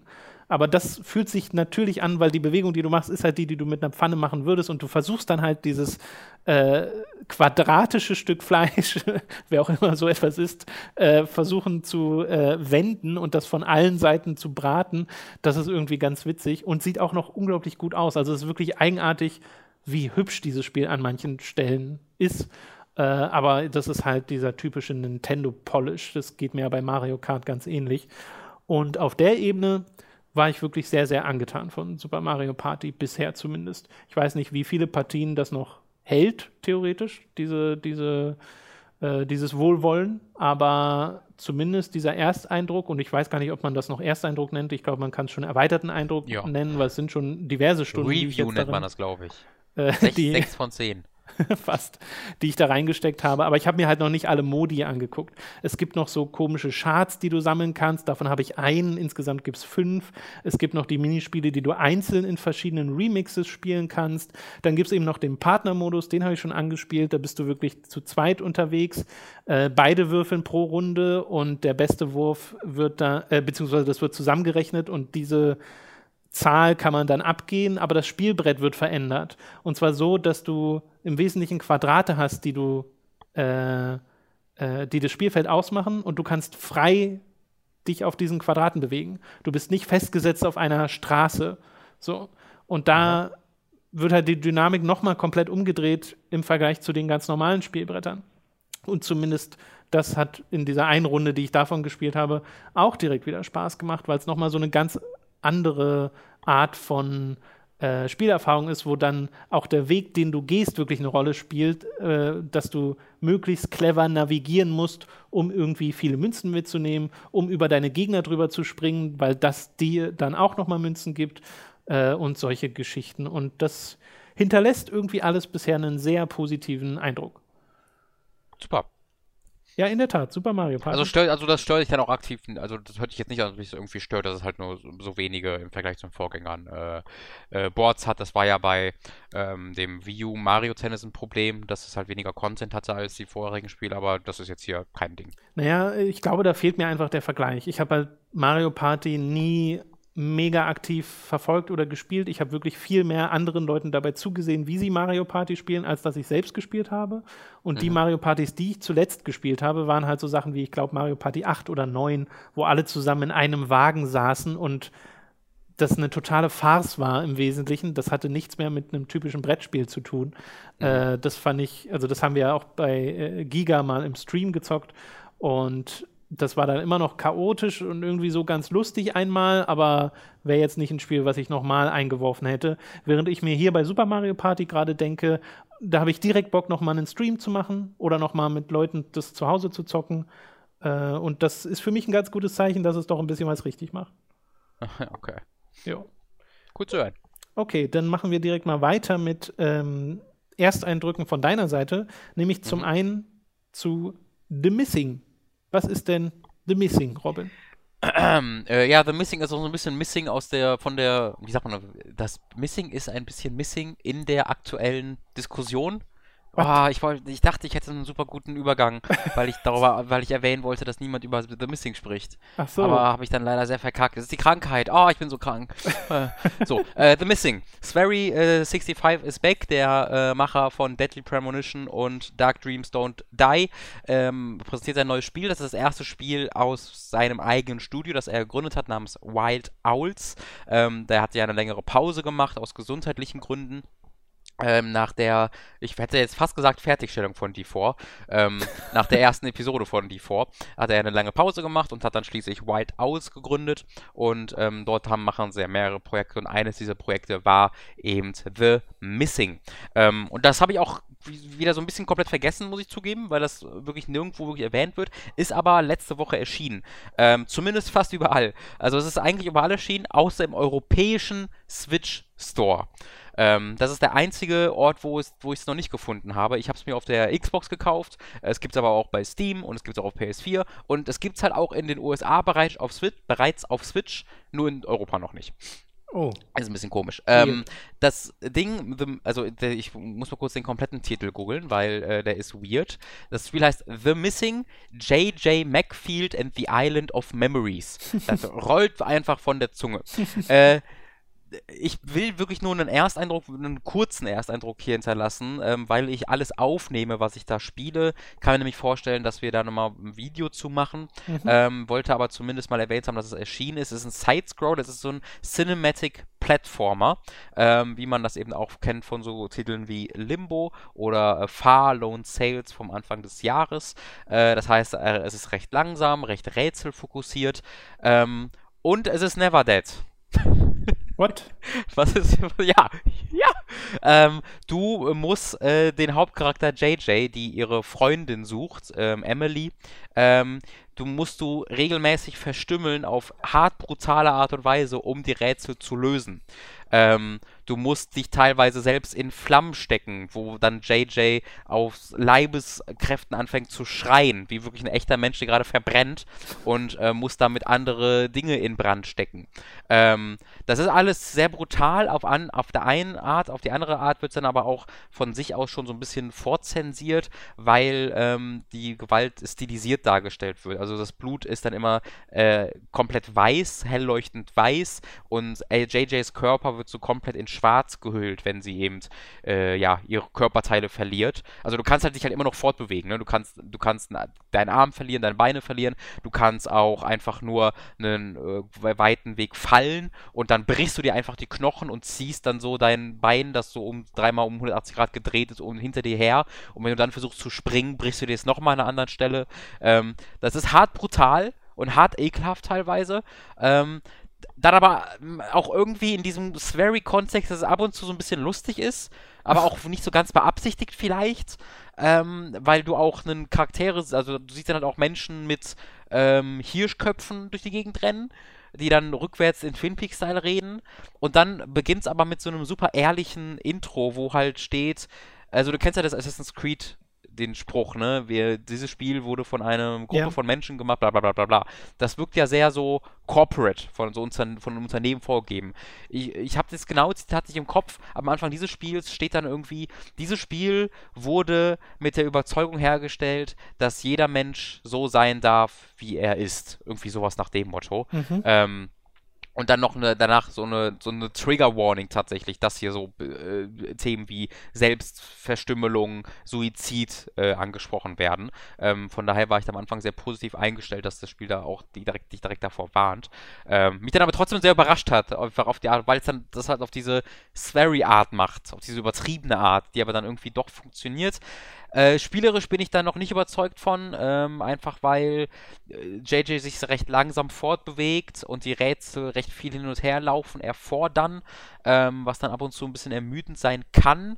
Ich bin noch ein bisschen hin und her gerissen, ähm, weil ich, äh, das kommt sehr darauf an, wo die Geschichte noch hingeht. Ja. Ähm, ob die Geschichte diese Themen gut ja am Ende zusammenführen kann, ob die äh, Rätsel mich noch ähm, im zunehmender Laufzeit eher frustrieren oder begeistern. Ähm, es ist gerade viel Fragezeichen noch. Ich habe so zweieinhalb Stunden gespielt. Ich weiß auch nicht, wie lange es ist. Also viele Fragezeichen, die ich da noch habe. Ähm, aber ein wahnsinnig interessantes Spiel. Falls ihr einfach auf Spiele steht, die ein bisschen was anders machen als äh, halt der Mainstream, dann könnt ihr euch da auf Swery wirklich verlassen. Ähm, Gucke ich das unbedingt mal näher an. The Missing J.J. Macfield and the Island of Memories. Ja, das klingt wirklich super bizarr. Ja. Meine Güte. Ist es wirklich. Äh, wird übrigens gepublished, was ich sehr lustig fand, weil es einfach so weird wirkt von Arc System Works. Ja. Ich wusste gar nicht, dass sie einfach so im Westen auch Spiele publishen, die nichts mit ihren eigens entwickelten Spielen zu tun haben. Ich weiß auch gar nicht, wie üblich das ist. Aber naja. Du hast außerdem noch auf der Switch The World Ends With You gespielt, das ja dort quasi remastered wurde und auch ein bisschen angepasst, weil es ist ja eigentlich ein Spiel, was man auf zwei Bildschirmen gespielt hat. Mhm. Äh, wie findest du das denn? Also das ist wirklich nur angespielt. Ähm, da habe ich wirklich nur reingeguckt, um die Steuerung einmal zu verstehen und um die Steuerung reden zu können. Und das ist wirklich weird as fuck. Ähm, ich weiß noch nicht, ob ich es so richtig geil finde. Ich weiß aber nicht, ob ich es so richtig scheiße finde. Ähm, da erstmal, das Spiel ist halt nicht im Handheld-Modus mit Controller spielbar. Ähm, sondern wenn du es im Handheld-Modus hast, kannst du es nur über Touchpad spielen. Mhm. Dann ist es quasi die iPad-Version. Ähm, du hast aber auch den Docked Mode. Da kannst, da ist es dann nur spielbar mit einem einzelnen Joypad, wie auch, oh, das haben wir bei Super Mario Party, ich weiß nicht, ob du es noch erwähnt, als ich nicht da war. Nee, habe ich nicht. Steuerung. Erwähnt. Das muss man dazu sagen, man kann Super Mario Party auch nicht ähm, im Handheld-Modus spielen, sondern entweder im Docked-Mode oder in dem Modus, wo du halt das irgendwo den, den Bildschirm hinstellst und dann halt ähm, es mit einem einzelnen Joy-Con spielst. Also es ist nur mit einem einzelnen Joy-Con spielbar, nicht mit Pro-Controller und auch nicht mit zwei Joy-Cons, die am der an die an dem Tablet dran sind. Ja. Ähm, sollte man vielleicht mal kurz dazu erwähnen. Und auch bei ähm, The World Ends With You ist es sehr weird, weil du hast halt entweder, wie gesagt, den einen Modus, wo du es in der Hand hältst und dann äh, swipen, swipen musst, wie auf dem iPad, oder du hast den Docked Mode, wo du es dann mit einem einzelnen Joy-Con spielst, mit einem Cursor. Äh, also auch da hast du keine direkte Kontrolle, sondern wenn du meinetwegen in einem Kampf auf dem, äh, im Handheld-Mode, würdest du über die Gegner drüber swipen, um Schaden zu machen, mhm. über sie drüber streichen oder auf sie drauf tippen alternativ, dann würdest du das gleiche mit dem Joy-Con machen, nur dass du währenddessen eine Taste hältst und dann so den Joy-Cons hin und her wedeln, dass du quasi drüber swipes. Ähm, das ist so das, wo ich sage, ich weiß nicht, ob das gut ist. Ähm, das fühlt sich weird an.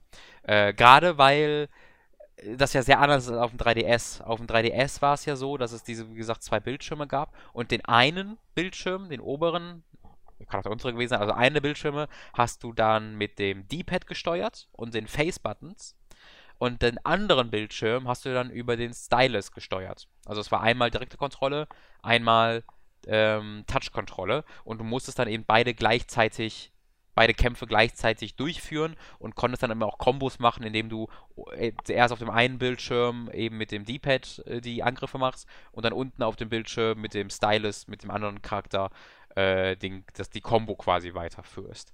Ähm, das geht natürlich eigentlich nicht mehr, weil du hast jetzt ja nur noch einen Bildschirm. Ja. Sie versuchen das aber so ein bisschen noch fortzuführen. Du hast, indem du Oh, wie beschreibe ich das? Also, du hast einerseits die, die einen, den einen Charakter, den du steuerst, indem du swipest, indem du über, drüber, über Gegner drüber swipest, aber dann kannst du, du kannst auch auf Gegner drauf tappen, also einfach nur indem du halt mit dem Finger auf die drauf drückst oder halt mit dem Cursor einen Knopf, einen anderen Knopf immer wieder drückst. Das ist dann quasi der Angriff, wo der Angriff von dem anderen Kämpfer simuliert wird.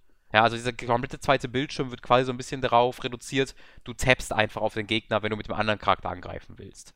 Okay. Das klingt alles super weird und das ist auch super weird, weil es halt sehr den Eindruck hinterlässt von, wir hatten hier ein Spiel und haben versucht, das auf diese andere Steuerung umzumünzen, aber so richtig dafür ausgegangen ist es nicht. und dann wirkt es auch so ein bisschen halbherzig gemacht, muss ich sagen, weil, wenn ich es dann in dem, ähm, in dem äh, Docked Mode spiele, dann habe ich in den Kämpfen auch wirklich nur diesen Cursor. Und ich habe ja einen Analogstick auf dem Controller, kann den aber nicht benutzen. sondern ich bewege den nur, indem ich mit dem Cursor irgendwo hin zeige und dann schnell mit dem Controller so, so äh, einmal von links nach rechts swipe. Ja. Aber ich habe einen Analogstick, darf den aber nicht benutzen. Aber wenn ich aus den Kämpfen draußen bin, auf der Overworld, da wiederum kann ich schon mit dem mit dem Analogstick rumlaufen. In den Kämpfen aber nicht. In den Kämpfen hat ein Analogstick einfach keine Verwendung. Zumindest in dem äh, Zeiten, der ich es gespielt habe. Vielleicht kommt das später noch. Aber jetzt wirkt es einfach super weird. Und äh, ich habe halt Spaß dran, weil einfach dieses Art-Design so großartig ist und die Musik so großartig ist und die Geschichte so interessant ist. Aber ich weiß nicht, ob es so richtig geil ist. Ja, ich bin hin und her gerissen und das, muss dafür noch unbedingt mehr spielen. Ich habe ein bisschen was über das Spiel gelesen und das deckt sich sehr mit äh, dem, was du jetzt erzählt hast. Da geht es auch sehr oft um die Steuerung und ja. um diese, diese Portierung. Also wie hat man versucht, diesen Dual-Screen-Setup mit Touchscreen und äh, normaler Steuerung auf die Switch zu holen. Und da haben wohl einige Leute Probleme mit. Und das finde ich irgendwie super interessant, weil es ist ja ein sehr eigenes Spielkonzept gewesen. Und deshalb ist es ja unter anderem auch so beliebt.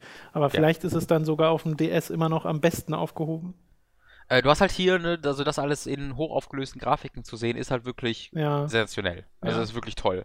Ähm, und die Musik wurde auch neu aufgenommen, geremixed teilweise. Und äh, die finde ich auch besser. Also du hast einfach, die ist einfach fülliger, sage ich mal, als mhm. das, was halt damals für die kleine DS-Cartridge aufgenommen wurde. Ähm, das finde ich auch super. Du kannst auch jederzeit hin und her wechseln zwischen beiden, um dir den Vergleich anzuhören. Äh, das finde ich toll.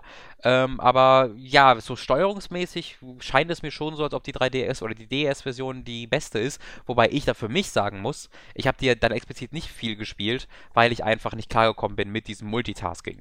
Ähm, weil es ja äh, für mich als völligen Multitasking-Inkompetenten, der das überhaupt gar nicht mit klarkommt, zwei Dinge gleichzeitig zu machen, war das die Hölle. Immer auf zwei Bildschirme achten ja. zu müssen. Das einfach gar nicht funktioniert. Deswegen ist für mich grundsätzlich diese Version schon die bessere. Ähm, würde aber jedem auch zustimmen, wenn er sagt, nee, aus diesem und diesem Grund gefällt mir äh, die DS-Version ähm, da besser. Hast du das mit der italienischen Übersetzung gelesen bei dem Ja, Spiel? erwähne das unbedingt nochmal, stimmt. Ja, es gibt momentan die Anschuldigung, äh, habe ich im Reset-Era-Forum mitbekommen, dass Square Enix bei der offiziellen italienischen Version von The World Ends With You eine Fanübersetzung benutzt hat zu gefühlt 90 Prozent. Also wo mhm. ganz viele Leute Übersetzungen da äh, vergleichen und es ist einfach eins zu eins das, was auch in der Fanübersetzung steht und teilweise sogar auch Fehler mit drin stecken, die in der Fanübersetzung drin stecken. Und das ist wenn, wirklich verrückt. wenn dem so ist und es sieht momentan so aus, ist das sehr, sehr peinlich. Ja, also das wird natürlich kein, da wird Square Enix nicht als Unternehmen gesagt haben, nein, wir sparen da Geld, macht das so. Das wird irgendein ein, ein Verantwortlicher sein, ähm, der da auch. einfach verrückt ist. Weil das ist wirklich verrückt auch zu glauben, dass es nicht auffällt. Ähm, völlig inakzeptabel. 100% komplett inakzeptabel. Ähm, das muss eigentlich vom Markt genommen werden und entweder neu veröffentlicht werden oder der der die Fan Translation gemacht hat, muss dafür kompensiert werden. Ja, oder mindestens gepatcht. Weißt du? Ja. Dass ja. du sagen kannst, okay, es wird geupdatet und dann äh, wird die Übersetzung halt nochmal neu in Auftrag gegeben. Aber ja. ja, was für eine absurde Situation. Wirklich, komplett. Ähm, wobei ich mir so halb denke, weißt du, äh, es gibt ja Spiele von Capcom wie das The Great Ace Attorney Spiel mit dem historischen feudalen Setting. Mhm ich glaube, das, das, hat so Fanübersetzer, die sagen, Capcom nehmt von mir aus meine Version, aber Hauptsache, ihr bringt den Scheiß jetzt endlich in den Westen. Ja, ja, da sind wir, da sind wir wieder bei diesem Ding, ne? wenn professionelle Arbeit auch umsonst nehmen könnten, sollten sie trotzdem ja. niemals tun. Nee, das, da hast du vollkommen recht. Ich guck mal gerade, ich glaube nämlich, The World Ends With You kostet immer, kostet, wie viel? World Ends With You, ich glaube, es waren 40 Euro, es können aber auch 50 sein. The World Ends With You. Ja, guck mal nach. Ist so praktisch, wenn man hier direkt sitzt und nachgucken kann. Okay, das ist sehr. Fuck my life, ey. Also im Nintendo Store nach The World Ends With You zu finden, bringt schon mal nichts. okay. Da findet man einfach nichts. Äh, Price. Jesus Christ. Äh, hier. Kunde ist lädt, es kostet. Wir finden es gleich heraus. Oh Gott, Nintendo, gib mir doch den Preis. Was ist denn mit euch falsch? Jetzt jetzt, sehe ich es hier, aber es ist 50 Dollar. Äh, und das ist Okay, also auch 50 Geld. Euro bei uns, oder? Ähm, würde ich, da, da gehe ich jetzt mal von aus. Es hat auch eine Retail-Version, da gucke ich einfach mal eben bei Amazon. World ends with you. Äh, ja, 50 Euro. Und das ist einfach absurd ähm, für ein Spiel, was. Wie, wie alt ist es eigentlich? Auch 10 Jahre alt? Kommt's hin, oder? Das weiß ich gar nicht. Alter, es ist so gut, einfach alles googeln zu können. Äh, wenn, man, wenn man direkt am PC sitzt. Aber auch äh, alt. Inzwischen muss, war äh, ja noch genau, auf jeden. Fall so alt, dass 50 Euro dafür zu viel sind, gerade wenn man argumentieren kann, ähm, dass der Port nicht der beste Version ist. Das Spiel ist tatsächlich elf Jahre alt. Elf Jahre alt, echt? Ja, das sollte nicht Holy mehr crap. 50 Euro kosten. Einfach, auch wenn es auch wenn's ein richtig geiler Port wäre, es muss dem schon irgendwie, finde ich, Sorge getragen werden, dass dieses Spiel ein Port ist und äh, dass da jetzt nicht ein Sequel entwickelt wurde. Ähm, das sollte einfach keine 50 Euro mehr kosten. Wirklich ja. nicht. Ja, das, ich weiß gar nicht, ob das jetzt Nintendo, das ist ja mehr Square Enix dann, ne? Das ist, das ist Square Enix, genau. Ja. Square Enix Wobei das halt ja auch immer ein bisschen fragwürdig ist, also wieder, also wieder Nintendo published und so, das ist ja gerade bei diesen, auch wenn es von anderen entwickelt wird, immer ein bisschen schwierig. Also ich weiß jetzt gar nicht genau, wer da den Preis angibt. Ich würde Obwohl, aber behaupten, dass es Square Enix ist. Ich habe gerade gesagt, äh, die sind ja auch bekannt dafür, die Sachen ein bisschen teurer zu machen und denkt dabei Aha. halt an so Mobile-Spiele und so. Aber jetzt The Last Remnant soll ja recht günstig werden. Äh, das, das, weiß ich gar nicht. Das war, glaube ich, auf einem Preispunkt von irgendwie 20 oder 30 Dollar. Ja, das, das ist genau das, was ich mir da auch ähm, vorstellen würde. Genau. Ja, nun ja, okay. Äh, das soll es gewesen sein zu The World Ends With You. Wir haben noch zwei äh, kleine Spiele-Updates, äh, weil wir da in der Vergangenheit schon drüber geredet haben. Du hast nämlich zum einen Assassin's Creed Odyssey äh, weitergespielt, als auch Hollow Knight. Genau, das sind wirklich nur kurze Updates, weil ich habe beide noch nicht durch. Bin aber, glaube ich, bei Hollow Knight sehr am Ende. Ähm, es gibt da so drei, ja, äh, äh, eigentlich so ein bisschen wie in Dark Souls, dass du eine Zeit lang einfach so ein bisschen erkundest und spielst und dann ähm, äh, offenbart sich so, hier gibt es in diesem Fall drei große Leute, die du mit denen du halt was machen musst. Ne? Also das ist ja bei Dark Souls 1 noch diese vier Bosse, die sich dann in der zweiten äh, Spielhälfte offenbaren. Ja. Ähm, und so ist es ja auch so ein bisschen. Und die habe ich alle eingesammelt, sag ich mal. Oh, ich will jetzt einfach nicht genau erläutern, was man da macht, aber ich habe die alle eingesammelt ähm, und habe da jetzt halt was freigeschaltet. Und ich vermute mal, dass das das letzte Areal dann ist. Aber ich bin mir mittlerweile nicht mehr sicher bei diesem Spiel, weil ich habe auch schon dreimal gedacht, dass ich die komplette Map erkundet habe. Und dann sehe ich so eine brüchige Wand über einer Dornen oder so eine, so eine Spike-Pits, an die man kaum drankommt und macht die kaputt. Und dahinter versteckt sich dann ein riesiges Areal, das ähm, auch komplett eigene Assets hat und eigene Gegner hat und wo ich dann nochmal ewig lang rumrenne und richtig geilen Bosskampf am Ende erlebe. Ähm, ja, diese Dark Souls-Vergleiche hören einfach nicht auf, muss man in diesem Falle wirklich mal sagen. ähm, das, das ist sensationell, immer noch großartig. Äh, ich hatte so zwei, drei Bosskämpfe jetzt, wo ich wirklich auch eine Stunde dran hing. Ähm, und wo ich dann mich am Ende dann ganz souverän sie besiegen konnte, einfach weil ich so viel deren, ja, deren Moves gelernt habe und gerade im 2D-Bereich äh, kann man ja dann auch ein bisschen besser noch lernen als bei einem 3D-Ding, weil, oder sagen wir einfacher lernen, weil sie halt weniger Bewegungsoptionen haben im 3D-Space, das es in diesem Fall nicht gibt. Ähm, und da hatte ich dann am Ende so richtig geile Gefühle, weil ich das einfach dann so gut gelernt habe und so viel Spaß dran hatte. Äh, ja, ist ein gleichbleibend hervorragendes Spiel. Mhm. Und kostet halt motherfucking 15 Euro. Ne? Und du hast einfach 30, 40 Stunden was von. Das ist unglaublich, Tom, dass dieses Spiel 15 Euro kostet. ist ja auch vor ganz kurzem auch auf äh, PS4 und Xbox One erschienen. In der sogenannten Void Heart Edition. Mhm. Ähm, sollte, also es gibt es mittlerweile auf allen Plattformen. Äh, sollte jeder gespielt haben bleibe ich bei. Sollte Assassin's Creed auch jeder gespielt haben? Ja, ja, ja. Ähm, also mit zunehmender Spielzeit werde ich nur noch zufri immer zufriedener mit dem Spiel, weil ich die gleiche Erfahrung habe wie auch in The Hollow Knight, dass ich einfach ständig neue Dinge finde, von denen ich nicht gerechnet habe, dass sie in diesem Spiel drin sind. Ähm, und es hört halt nicht auf damit. Es macht immer weiter. Ich bin jetzt über 60 Stunden in dem Spiel.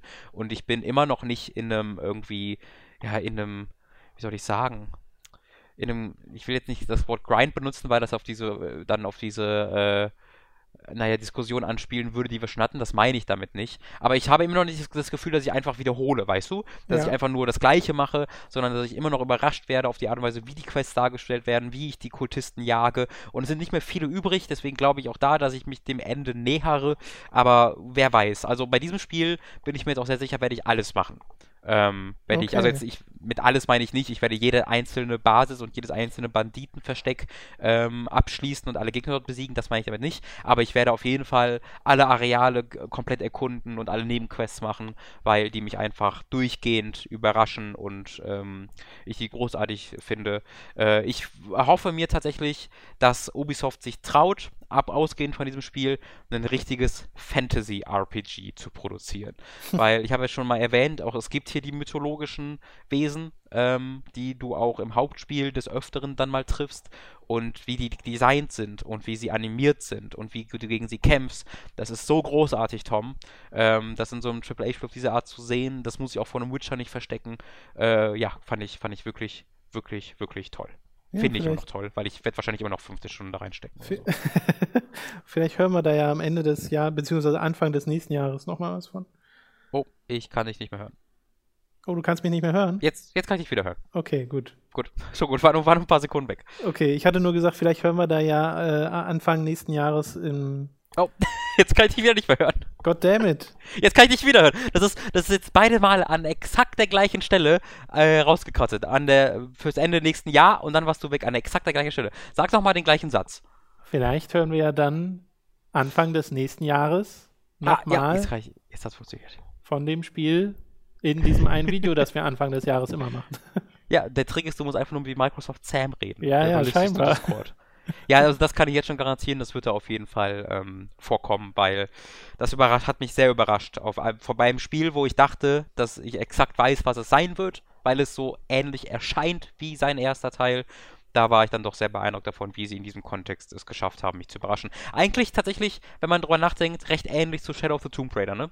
Äh, dass es so sehr Mhm. bekannt wirkt und sehr ähnlich wirkt und wenn man sich, oder zumindest meine Erfahrung, als ich mich dann da reingesteigert habe, sehe ich dann in der Kontextualisierung dieser Mechaniken, wie sie halt äh, sich verändern. Ist ähm, sehr faszinierend. Yes, okay. Dann sind wir tatsächlich durch für diese Woche mit den äh, Spielen und den News. Filme gab es diese Woche nicht, Formel 1 gab es diese Woche nicht. Nee. Das äh, war jetzt aber auch lang genug, denke ich. Äh, es sei an Ja. dieser Stelle nochmal erwähnt, wir haben ein Forum und einen Discord-Server, falls ihr Teil dieser wunderbaren Community seid. Äh, oder ihr könnt natürlich auch einfach in den YouTube-Kommentaren kommentieren, aber den Forum- und Discord-Link, den gibt es in der Beschreibung, da könnt ihr da mal nachschauen.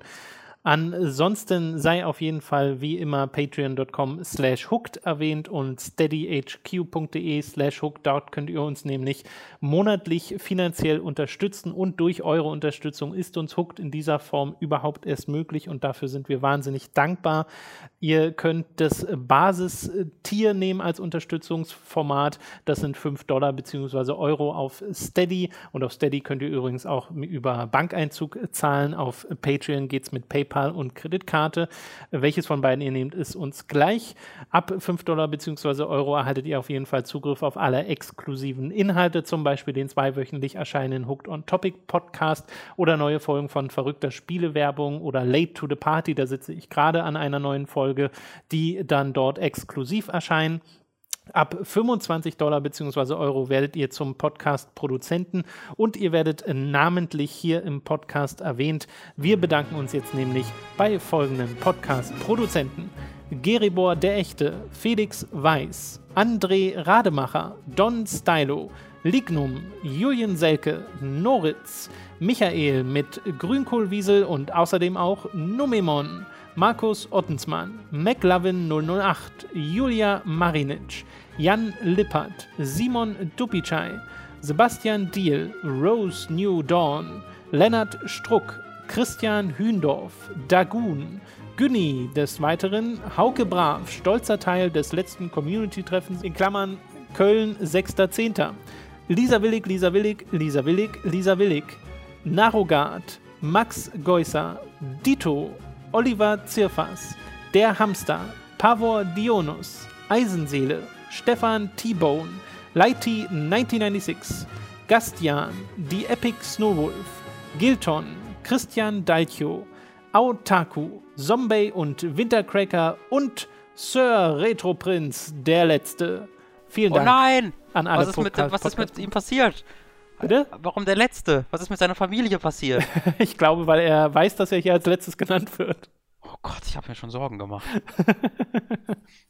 Das wäre kein guter Adelstitel. ja. Das letzte wäre noch ein schlechter ja, Das wäre noch schlimmer, ja. ja. Okay, ich hoffe, äh, dass sich dieser Podcast halbwegs gut angehört hat mit äh, dieser Zuschaltung hier über Discord für euch. Wenn nicht, ich dann habt ihr Pech. Ich hoffe schon. Ja, wenn nicht, dann beschwert euch bei meiner Erkältung. Genau. Erkältung.zugmagazin.de. Dir jetzt auf jeden Fall äh, gute Besserung, Robin. Ich hoffe, das äh, legt sich bald wieder. Ja, ich, ich, ist es halt eine Erkältung, ne? Ich ja. wollte dich jetzt nicht mit anstecken, deswegen bin ich hier geblieben. Das ist äh, aber ich hatte sie ja ich finde es schön, dass, schön, dass wir diese Lösung gefunden haben. Ja, das hat doch äh, funktioniert, denke ich. Mhm. Okay, mhm. das soll es gewesen sein für diesen Podcast. Vielen Dank fürs Zuhören. Denkt dran, wir sind auf Spotify, falls ihr uns da jetzt auch abonnieren wollt. Und wir sind auf iTunes und wir sind eigentlich überall mit dem Podcast inzwischen. Außer auf ja. Soundcloud. Ihr könnt uns nicht entgehen, außer auf Soundcloud. ja. Den deutschen Dienst, den werden wir nicht niemals unterstützen. okay, das soll es gewesen sein. Tschüss, bis zum nächsten Mal. Tschüss.